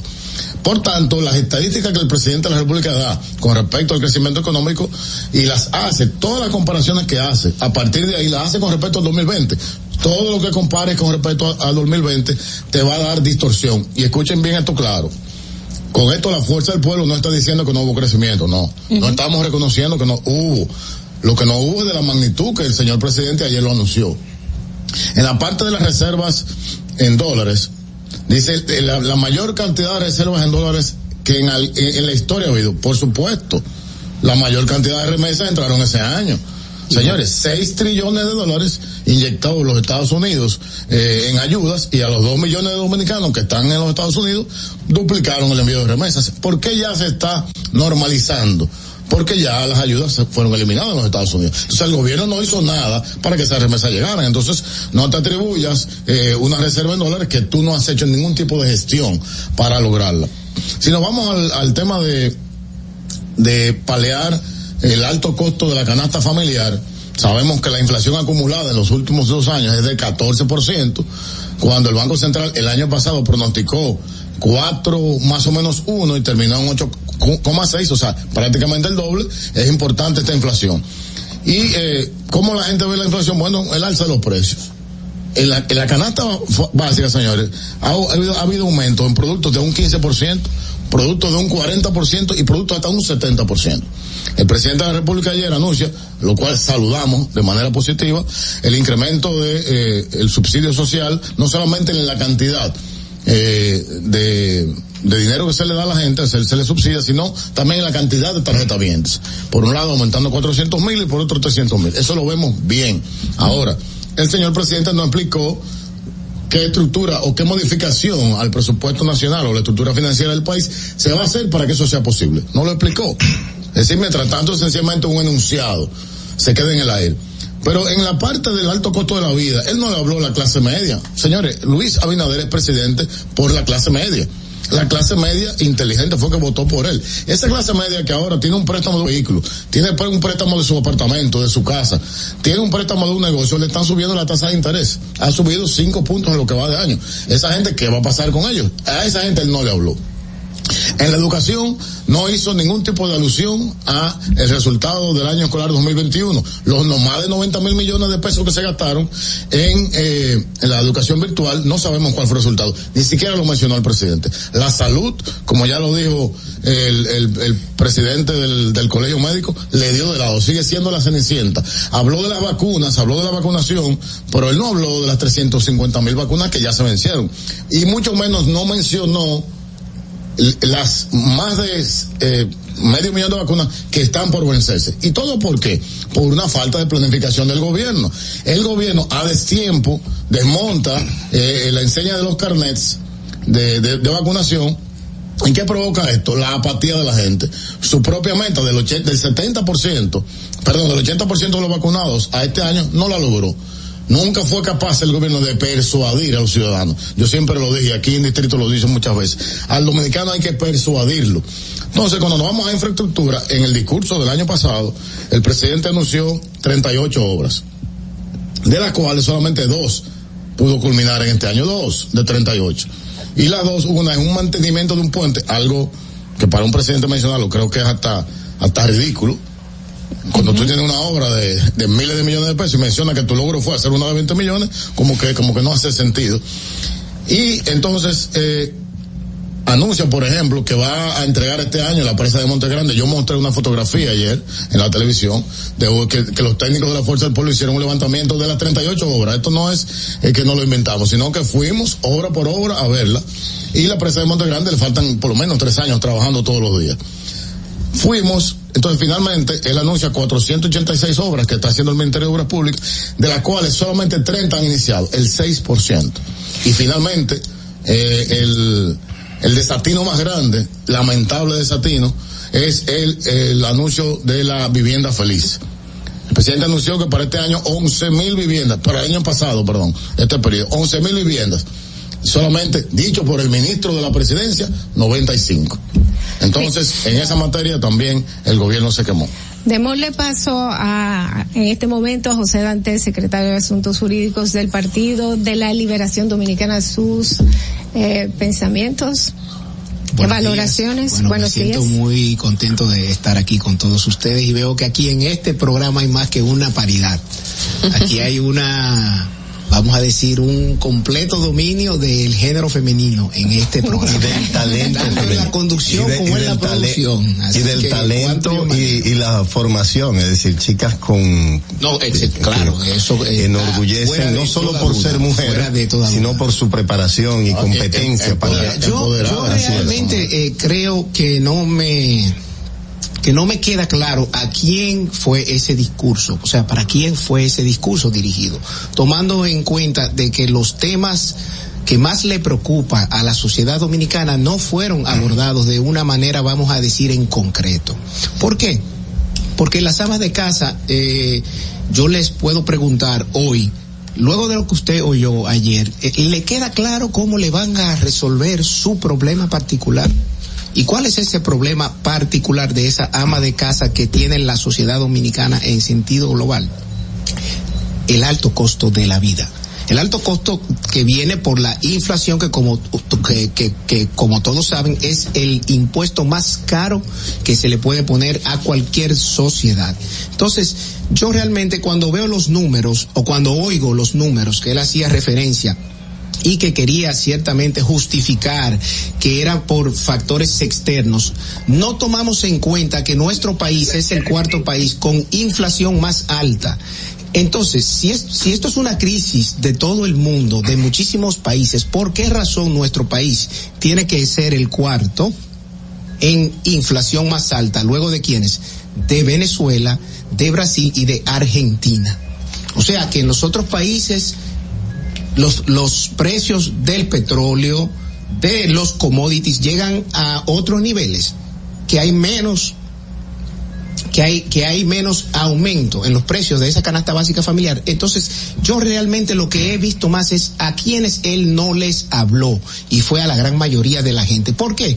Porque este es un modelo de gobierno que está centrado para gobernar para una élite para una élite y no para las grandes mayorías.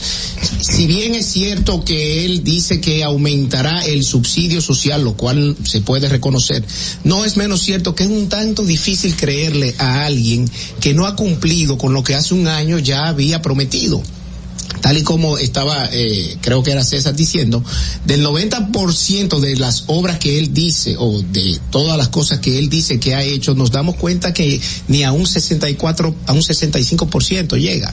¿Por qué?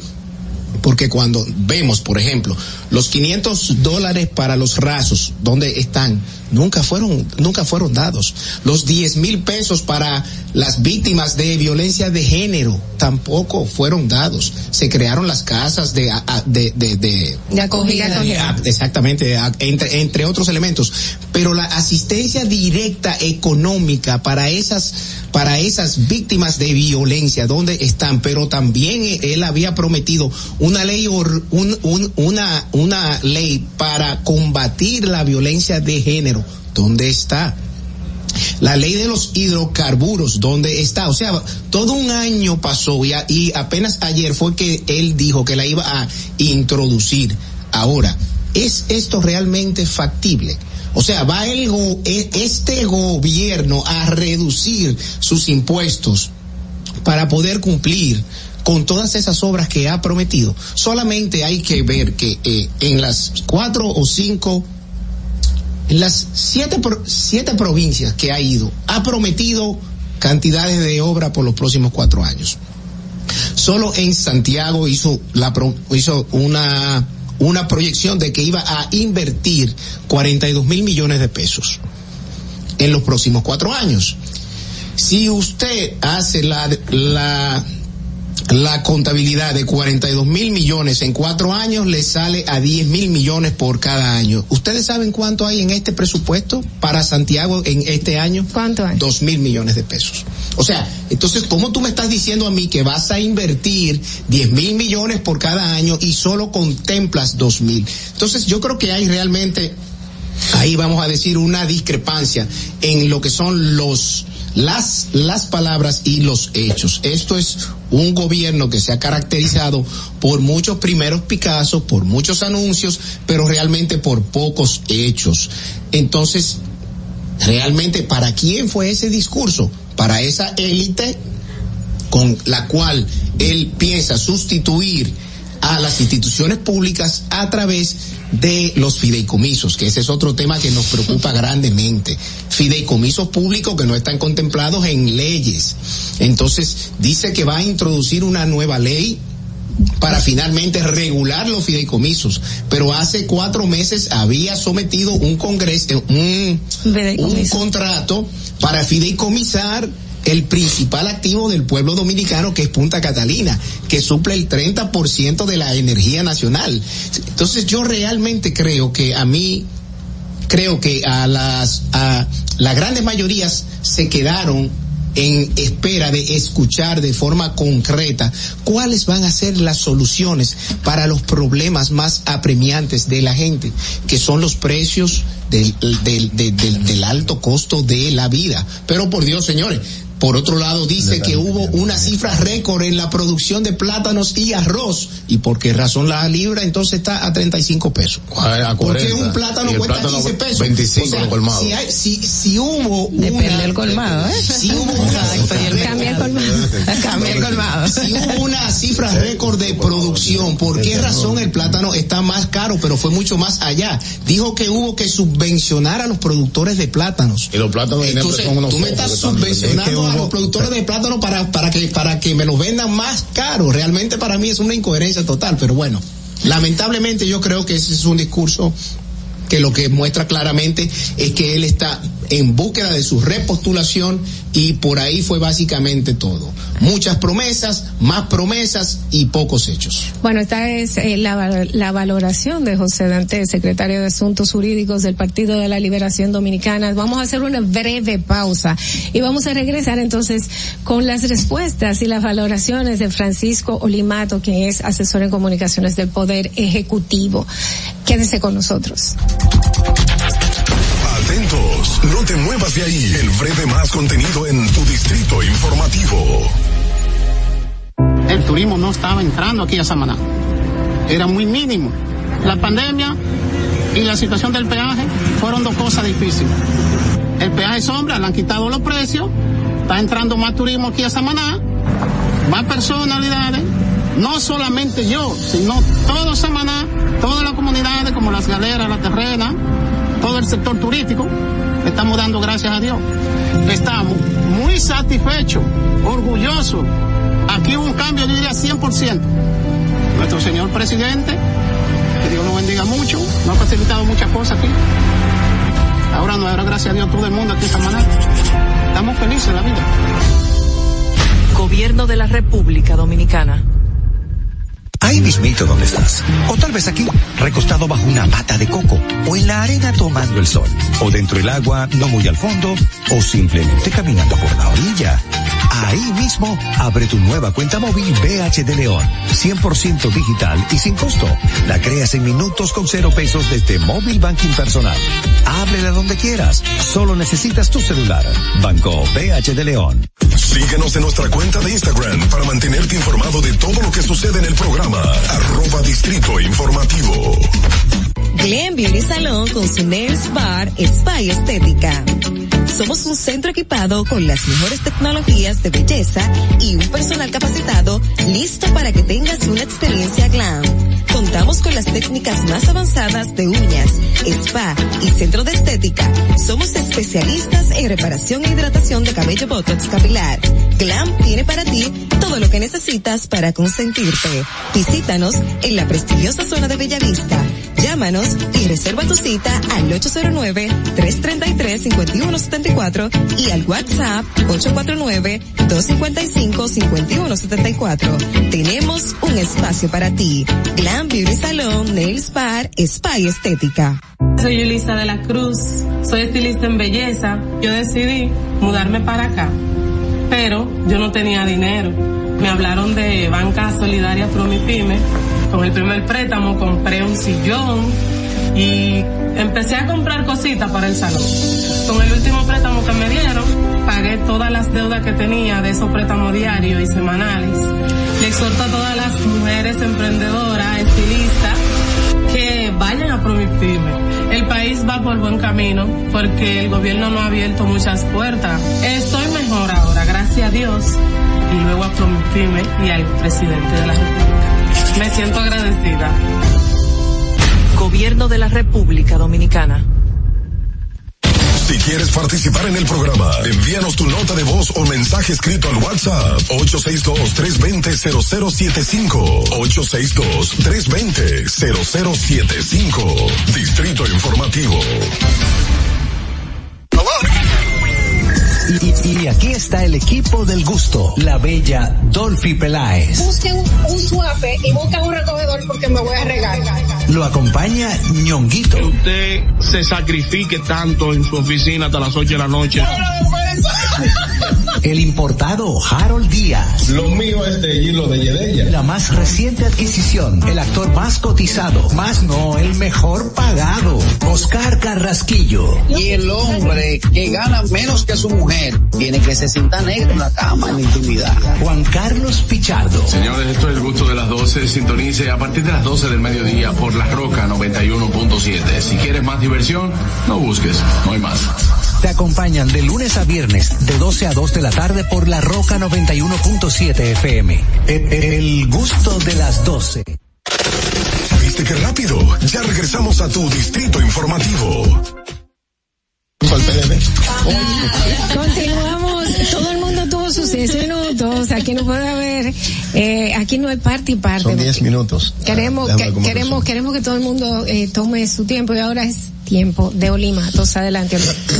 Bueno, lo primero, eh, saludarlas a ustedes de nuevo, saludar al público que nos escucha, a la gente que se está incorporando a escuchar esto, Distrito Informativo, por la oportunidad, ¿verdad?, de compartir nuestras ideas y de eh, exponer nuestra perspectiva del discurso del presidente. Lo primero es, yo quiero que la gente que nos escucha, que la mayoría del pueblo dominicano y sobre todo del distrito, se ponga en el contexto en el que el presidente Abinader llegó a la presidencia. Y no es un asunto de queja ni de excusa, porque si hay alguien que no ha tenido como excusa eh, en la circunstancia en la que llega el gobierno para implicarse en la búsqueda de soluciones a los graves problemas que encontró fue el presidente Abinader. ¿Por qué se vencieron las vacunas? Para comenzar por uno de los puntos que, ponía César. Una gran cantidad de países del mundo, incluyendo del mundo que tiene mayor nivel de desarrollo que nosotros, no tiene vacuna. Se vencieron vacunas porque los, el gobierno dominicano se implicó, es decir, que cuando llegó encontró un país cerrado, es decir, Luis tiene, cumple eh, en agosto dos años, es decir, que tiene un año y cinco meses de gestión gubernamental. Y en ese año y cinco meses, en esos 17 meses de gestión, 12 fue cerrado. Imagínese usted que usted recibe un negocio cerrado, lo recibe un negocio cerrado, nunca ningún presidente lo había recibido cerrado, pero no cerrado el negocio, sino también los suplidores suyos, que están cerrados. Y que en ese cierre del negocio, incluso parte de, de lo de las remesas que explicaban ellos ahorita, lo que pasa es que si la gente no está viajando, el dinerito tiene que mandarlo por la vía de las remesadoras. Pero si alguien viene para acá, yo voy a mandarle 200 dólares y César viene, se lo mando a mi familia con César. Es decir, los dominicanos. Yo le decía a mis compañeros en el programa de radio donde trabajo en la mañana, que eh, yo le decía, crecemos no por el PLD, sino a pesar de, a pesar del PLD, a pesar de las malas gestiones, a pesar del otorgamiento de privilegios de los gobiernos anteriores y no llegué a esto. De las acusaciones que le hace la oposición al gobierno del presidente Abinader es que este es un gobierno de rico y es que este es un gobierno que ha promovido la privatización, un gobierno de Popi. Cuando usted busca, usted se va a la composición del gobierno, usted se encuentra con que el doctor Roberto Fulcar es el ministro de Educación. Usted Lo se va- encuentra va con que Luis Valdés es Luis Valdés es el director de la DGI, fue empleado, eh, fue mensajero interno en la DGI. Usted se encuentra con que Sigue, sigue. Este. A ver, a ver cuántos más sigue. No, de te- los 23 ministerios, dime, sigue. De, de ¿cuántos los más? 23 usted se encuentra, por ejemplo, Mayra, la ministra de la Mujer, usted se encuentra que es una persona implicada en la... Y así Dos. te puedo mencionar, pero Sí. no quiero irme por ahí, porque eso es lo que usted... No, porque por- vas a quedar No, porque es... Es bueno dejar que, que- Ahora, se explique. Sí, como yo sé que José Dantes, eh, mi querido hermano de la iglesia y amigo, un abrazo, le quiero decir a José que los fideicomisos en República Dominicana, que son una buena iniciativa, porque uno no puede satanizar todo lo que eh, lo que hizo los gobiernos anteriores, con el principal patrimonio del pueblo dominicano lo inició, ¿tú sabes quién? El gobierno del presidente Medina, correctamente. El fideicomiso revial es un fideicomiso Oli, pero tú eres un hombre serio, pero escúchame, escúchame, precisamente, César. Ahora, las privatizaciones, ¿quiénes la promovieron? El Partido de la Liberación Dominicana fue el principal privatizador. Fue correcto, fue incorrecto. Lo que fue incorrecto de esos procesos de privatización, por ejemplo, los aeropuertos se privatizaron con eh, historia, con un relato de que nosotros vamos a tener aeropuertos sumamente modernos. Y tenemos el mismo aeropuerto que hizo Balaguer hace eh, casi 50 años. Entonces, eh, cuando usted analiza la manera en la que la oposición le exige a un gobierno que llegó con esos desafíos y con las ataduras que llegó y con la necesidad no solo de vacunar a un pueblo en un momento en el que tú podías pagar la vacuna, pero el país que producía la vacuna le prohibía a su industria exportarla, como hizo Reino Unido con la gente de AstraZeneca. Le usted no puede sacar vacuna de aquí a vacunar a gente porque pagara si los ingleses no están vacunados. Y eso fue lo que nos obligó a buscar una alternativa. Que la buscó quién? El presidente Abinader a su llegada. La primera con el respaldo del sector privado, que ha confiado en un hombre que ha puesto a un lado su interés particular para dedicarse a buscarle soluciones a los graves problemas de la República Dominicana. Te quedan dos minutos. De acuerdo. Para eh, simplificar y llegar a- al, al punto, la inflación, todo el mundo sabe que es un tema importado y que al gobierno le preocupa. Por eso el gobierno puso lo que nunca había ocurrido, y lo decía, y lo, yo recuerdo a mis compañeros del, del programa donde participo, eso no puede ser, cuando se designaron los primeros cinco mil millones de pesos para financiar la producción agropecuaria, porque nosotros tenemos el privilegio de tener al frente del Estado un economista con perspectiva global, con experiencia práctica y capacidad gerencial, que había advertido todas las implicaciones de lo post pandemia, decir, yo estoy gastando, me estoy endeudando y no estoy produciendo porque estoy enfermo, y estoy metiendo, por ejemplo, al mundo general, eso me genera un déficit que tengo que reponer. Y que ahora en este año se, se va, aparte de otro, otro evento internacional, ajustando fruto de las gestiones que se están desarrollando acá. ¿Qué que, lo primero que hay que hacer? Poner a caminar la economía y así se ha hecho. Garantizarle salud a la gente a través de la vacunación. Garantizar que un país que tiene tanta dependencia del exterior y eso es lo que obedece, a eso obedece que tenemos mayor inflación que otros países porque consumimos la mayoría de los productos que consumimos vienen de fuera la mayoría de los productos que consumimos vienen de fuera, los agrícolas que son local necesitan abonos, necesitan insumos que vienen de fuera y que ha hecho el gobierno subsidiar estos productos para que le lleguen de la mejor manera a la sociedad. ¿Qué debía hacer una oposición responsable? Lejos de estar poniendo sus ambiciones por delante del interés de la sociedad, es unirse al esfuerzo del gobierno de un gobierno que no está en política, que no está en campaña, para encaminar y buscarle soluciones a los graves problemas que le heredó eh, la situación de crisis de la pandemia, eh, el choque internacional y eh, la propia falta de institucionalidad que gente que gobernó por décadas el país no fue capaz de solucionar. Bien, bueno, vamos a pasar inmediatamente a las preguntas sobre la Enesia Pérez. ok, gracias. Bueno, aquí estamos como que, bueno, el tiempo no nos da, pero sí quiero aprovechar, ya que Oli estaba hablando de la inflación, también lo ha mencionado, y precisamente algo que el presidente exponía ayer es que la, la inflación de República Dominicana es importada. Mi pregunta es en el siguiente. ¿Ustedes entienden que el contexto en que está gobernando el presidente Luis Abinader les da las condiciones para hacer el, para ma, eh, manejar el tema infla, inflatorio, inflacionario, perdón, el tema inflacionario como lo hizo en los gobiernos que ha tenido el PLD o la Fuerza del Pueblo, que aunque se salió, pero gobernó Leonel Fernández. ¿Ustedes entienden que el contexto económico mundial y el que estamos viviendo es, le da al presidente Luis Abinader la capacidad para poder manejar la inflación contraria como está en estos momentos? Mira, el, la, la, respuesta a esa pregunta es la siguiente, y, felicito a, a por su exposición, de verdad, eh, dice la madurez de su pensamiento político. Ojalá el presidente le hiciera más caso a Ulín y lo tomara más en cuenta porque tiene ideas brillantes, pero lamentablemente no es así. Mira, el, el, la inflación en... ¿Qué ocurrió? El, ¿Por qué? Tú, la pregunta es, ¿por qué el mismo fenómeno global afecta de manera diferente a la República Dominicana?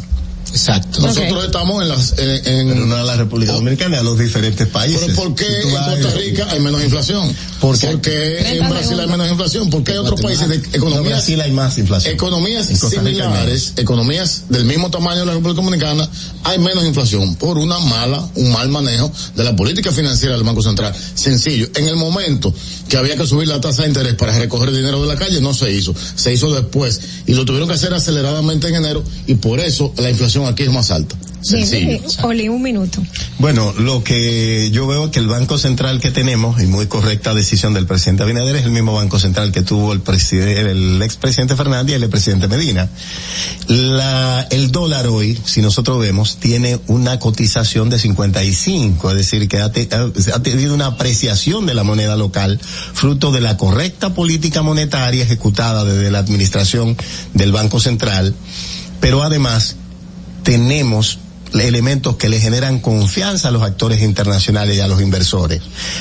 La inflación, en parte, se ha acelerado, primero por la reactivación económica en un contexto de que los almacenes estaban vacíos porque estábamos comiendo sin producir, y segundo, por una redinamización de la economía con un aumento del empleo que hoy los empleos privados están en varios sectores superando la situación de la prepandemia. Es decir, que cuando tú tienes mayor actividad de la economía, hay una mayor demanda agregada de la gente que participa de, y esto, pues definitivamente, tú necesitas ajustarlo. Y le pido al país que confíe en el presidente que eso se logrará en los próximos meses. José Dantes.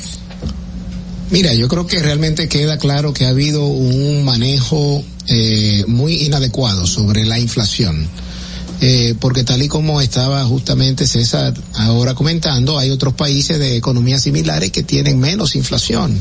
Eh, Oli hace unos minutos decía que aquí se, lo que se, lo que se consume es básicamente cosas que se traen desde fuera. Yo creo que no creo que es todo lo, todo lo contrario.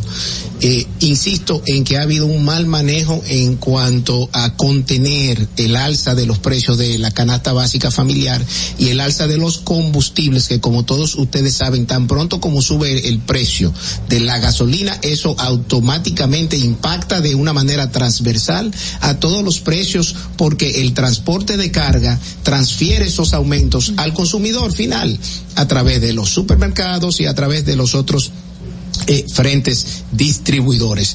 Yo realmente entiendo que hasta, hasta tanto no se sienten a planificar, porque este es un gobierno que se caracteriza por la falta de planificación y que veamos en qué están usando los 8.500 millones de dólares de préstamos que están por ahí sentados y que no se sabe a qué se han destinado, pues vamos a, a mantener inflación que puede superar los dos dígitos y ahí entonces va a ser peor para la economía dominicana. La pregunta de Carla Pimentel. Sí, eh, bueno, yo quiero ir puntualmente puntualmente con algo que resaltó el presidente en su discurso en el tema energético. Él señala que se van a hacer varias licitaciones públicas internacionales para construcción de algunas centrales eléctricas. Pero eh, algo que me causa un poquito de duda y temor a la vez es el resumen donde él señala que se van a hacer, eh, no se va a invertir, el gobierno no va a invertir nada, no se va a endeudar tampoco y que solo va a ser costos y préstamos que asumirán las empresas y consorcios que ganen estas licitaciones. Sabemos que las licitaciones y ese tema siempre ha traído muchísimas dudas a la población por los actos de corrupción que se han suscitado a raíz de esto. ¿Qué seguridad nos podría dar una licitación internacional ahora mismo para que estas empresas se hagan cargo de la energía dominicana que a la vez nosotros le vamos a comprar a ellos también? Bueno, pienso que en esto mis compañeros deben estar de acuerdo conmigo, no sé, es decir, de la República Dominicana, por ejemplo, eh, ha hecho antes eh, licitación para la construcción de, del desarrollo de plantas eh, en materia privada, de los generadores privados. Esta licitación, esta licitación que ya han mostrado varias empresas interés en participar, empresas internacionales, eh, ¿qué busca, por ejemplo, el capital que quiere invertirse en ese, en ese tipo de proyecto? Lo que busca es, precisamente, garantizar un mercado, garantizar rentabilidad, y es lo que usted le tiene que ofrecer. Yo tengo, por ejemplo, eh, información y datos de dos empresas hongkonesas que tienen interés, eh, hablo de China, de Hong Kong, que tienen interés en participar en generación en República Dominicana, fotovoltaica y también a través de gas. Entonces, esas empresas, al, al existir el mercado, existe el interés por la gran cantidad de capitales que, que hay en el mundo buscando nichos para invertirlo con el objetivo de sacar utilidades. Al final, a la gente no le interesa mucho ah, para ese alumno de de quién es la planta. Sí. Para ese alumno de Leonel, conceptualiza bien. algo. Si la gente no le interesa de quién es la planta, a la gente le interesa que la energía le llegue de manera económica y que las regulaciones, porque parte de los errores, y no quiero culpar solo al gobierno del fue presidente se te Fernández, fue el minuto. hace sino también a, eh, hubo un congreso, es decir, era un momento de, de equilibrio donde el congreso pertenece a la oposición, fue que se, se privatizó sin existir las normas que permitieran establecer las regulaciones que garantizaran que los compromisos de las empresas eh, no sé si se cumpliera. Bien, vamos se a cumpliera. escuchar a José Dantes. Bueno, miren, yo realmente, a mí me sorprende eh, lo que lo que son las promesas de esta gestión.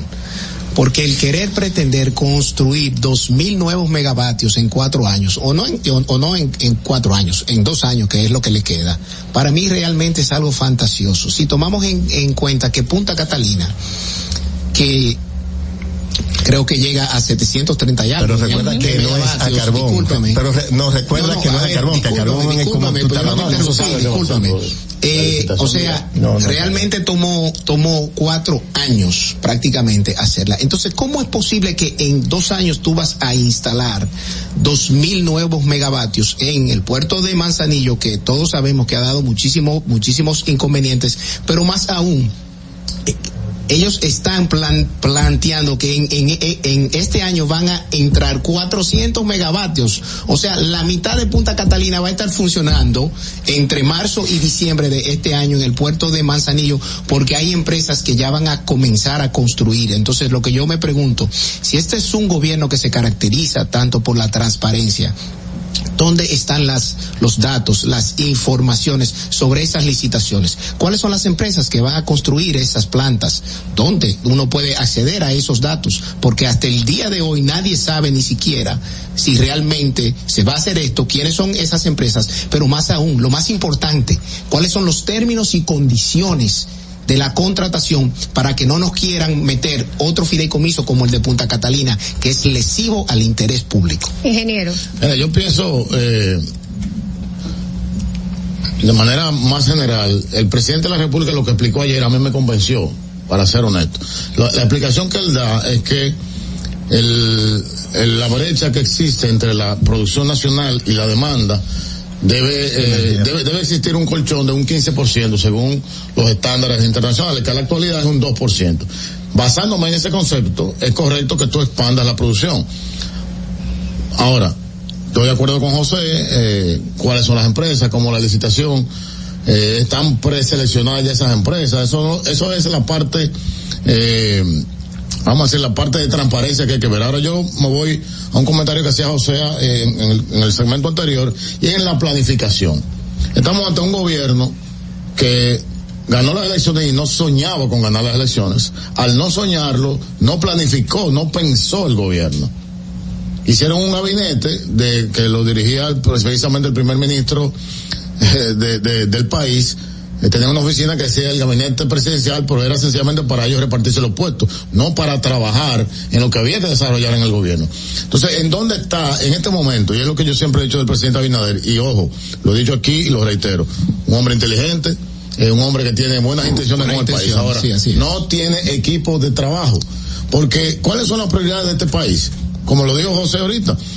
Eh, eh, no- nosotros ayer no escuchamos la esperanza de cómo vamos a resolver los problemas. Entonces, ahora la prioridad es tú cerrar la brecha de la producción de energía. No, esa no es la prioridad. Vamos a escuchar la pregunta de Natalie Faxas. Miren, ahorita Pero yo creo que sobre lo que ellos han expuesto, merece que yo dé una opinión de eso. claro que sí, claro que sí. También nosotros tenemos. Derecho. espacio. Oh, No, no, pero por ejemplo, cuando tú Pero dices, no, lo que yo te, lo que yo te quiero decir es, por ejemplo, César es ingeniero, a diferencia de nosotros, ¿verdad? Y tiene eh, mayor conocimiento del tema de infraestructura. En el tiempo que se construía Catalina, AES construyó una planta a carbón, a gas.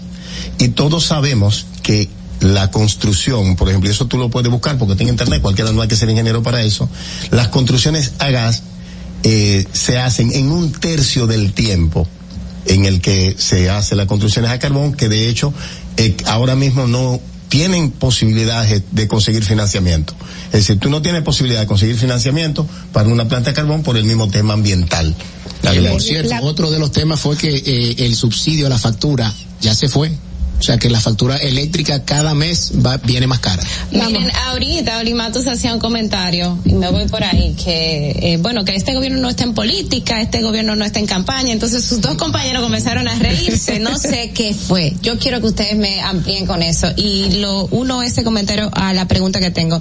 El gobierno, el presidente Luis Abinader habló de las reformas, una serie por lo menos 10 mesas de reformas, y dijo textualmente, cito, ninguna de esas reformas propuestas persiguen ningún interés personal ni hay intenciones ocultas. Son fundamentalmente para el desarrollo social y económico.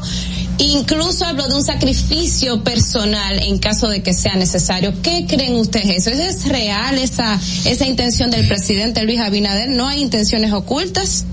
Mira, eh, no es real, número uno. Número dos, no, eh, ya, yo, yo creo que ya los tiempos de que la gente se quiera in- inmolar por la sociedad dominicana o por cualquier una causa social realmente son cosas del pasado. Yo no necesito que él se prenda fuego, yo no necesito que él se inmole por la sociedad dominicana. Lo que yo necesito es que él pueda gobernar para las grandes mayorías. No es cierto de que no haya un interés en, la- los planteamientos que se están llevando a cabo ante el, el diálogo nacional. ¿Por qué? Yo soy miembro de dos mesas particularmente, de la mesa electoral y de la mesa que tiene que ver con la propuesta de reforma a la Constitución. ¿Qué está planteando la propuesta de la reforma a la, Constitución?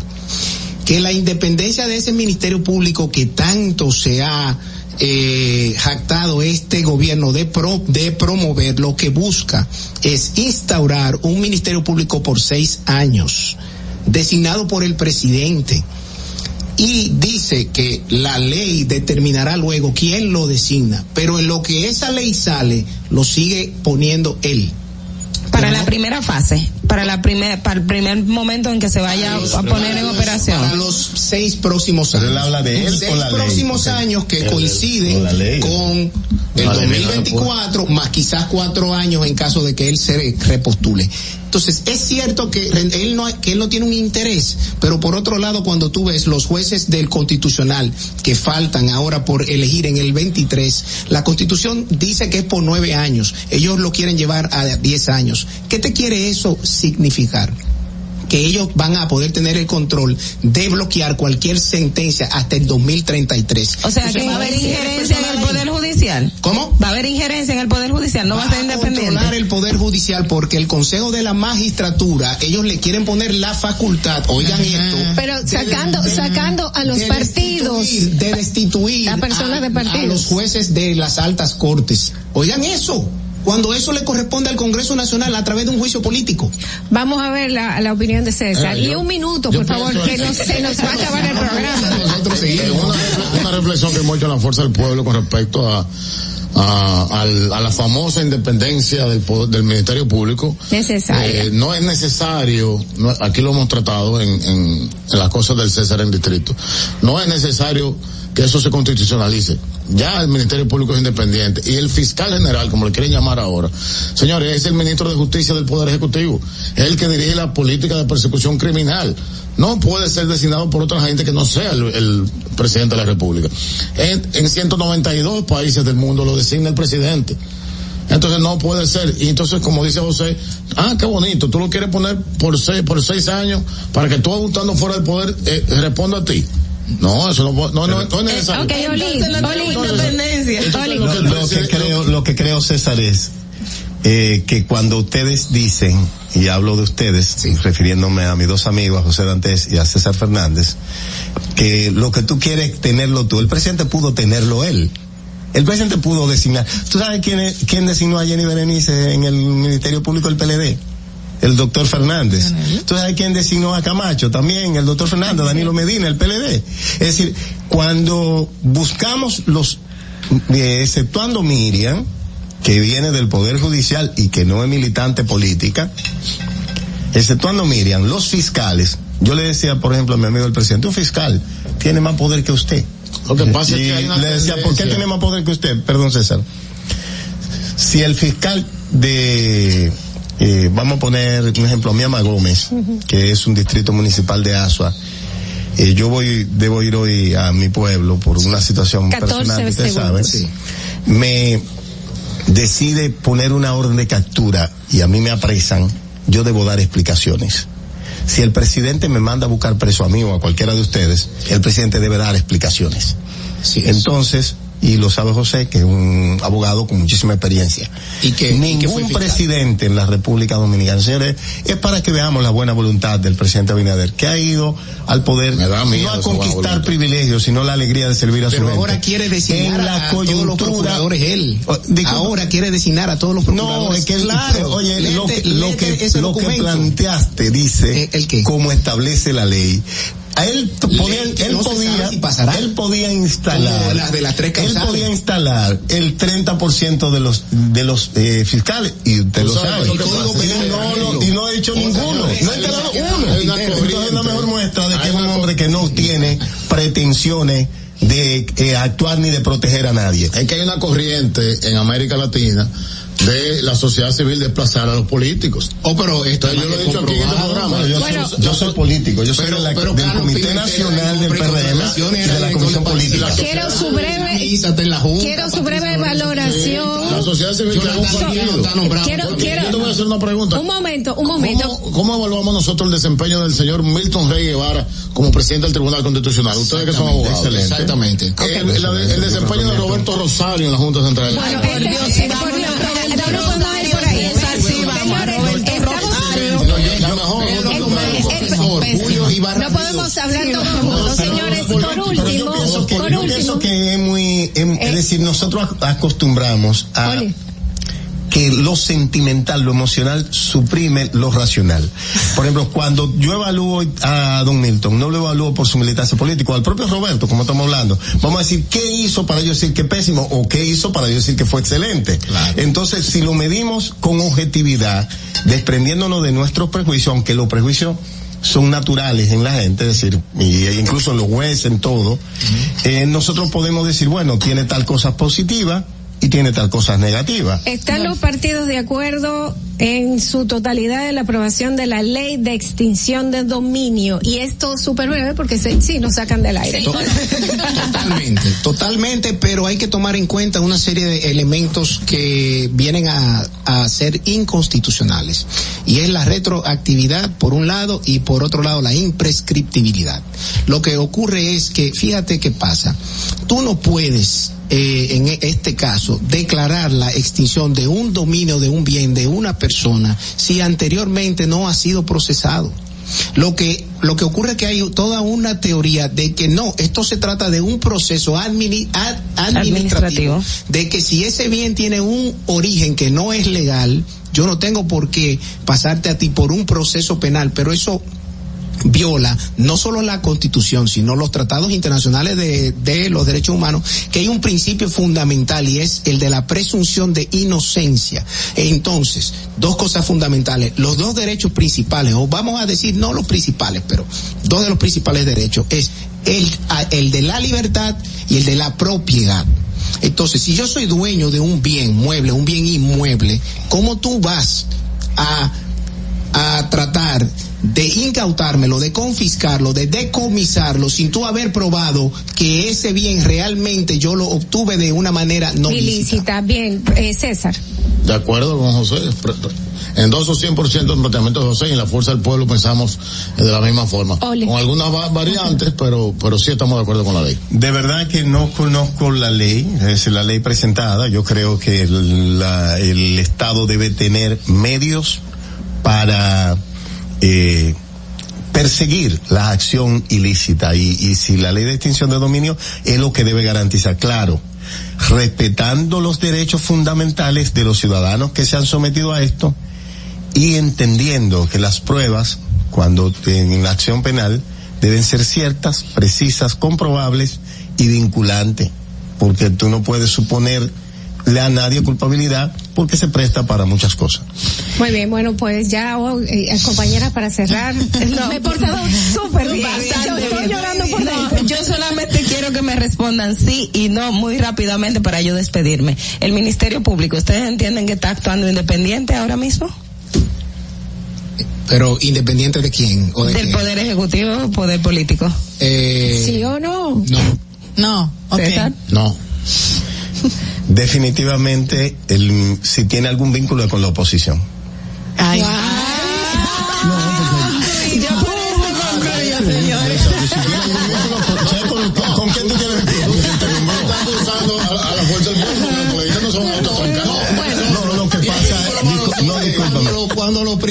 presos lo vinculan a nuestro partido, que eso yo lo quiero dejar claro.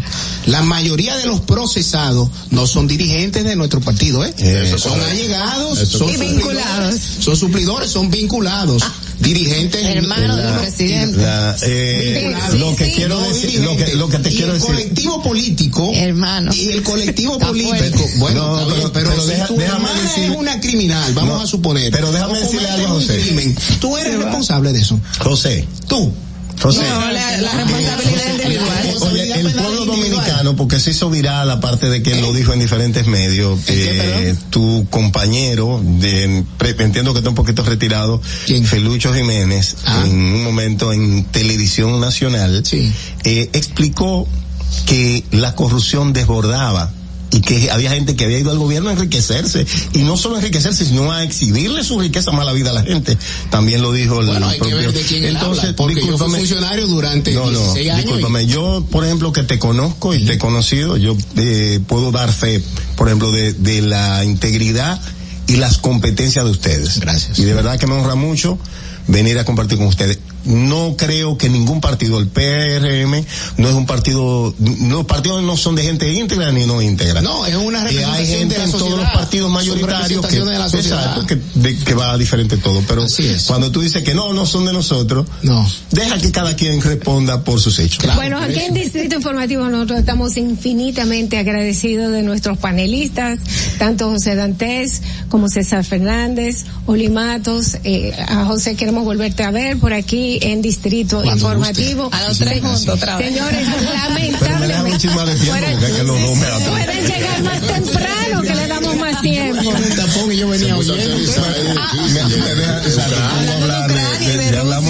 La próxima vez los levanto yo personalmente No, no, a las dejan 5 hacer el de la mañana para que de- de- vengan. Claro que sí. Porque no hablé, oye, oye de que yo no hablé. No sé si ustedes, y le invito a buscar, la Federación Dominicana de Comerciantes, señores, No hizo un reconocimiento extraordinario Ay, no, al Iván García trabajo que un 70. Lo al llamó trabajo- hoy por teléfono.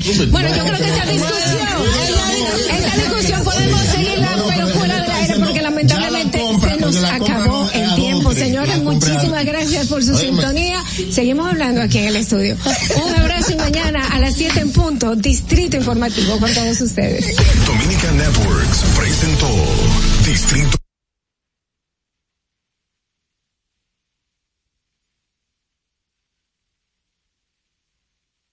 Los conceptos emitidos en el pasado programa son responsabilidad de su productor. La Roca 91.7 FM no se hace responsable. Desde Santo Domingo, you're listening to 91.7 La Roca.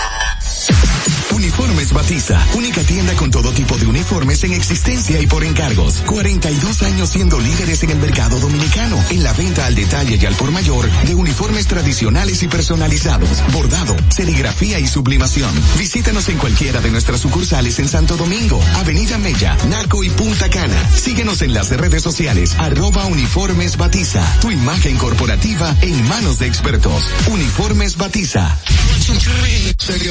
Ahora en La Roca, el, el- el- éxito trending de Laura.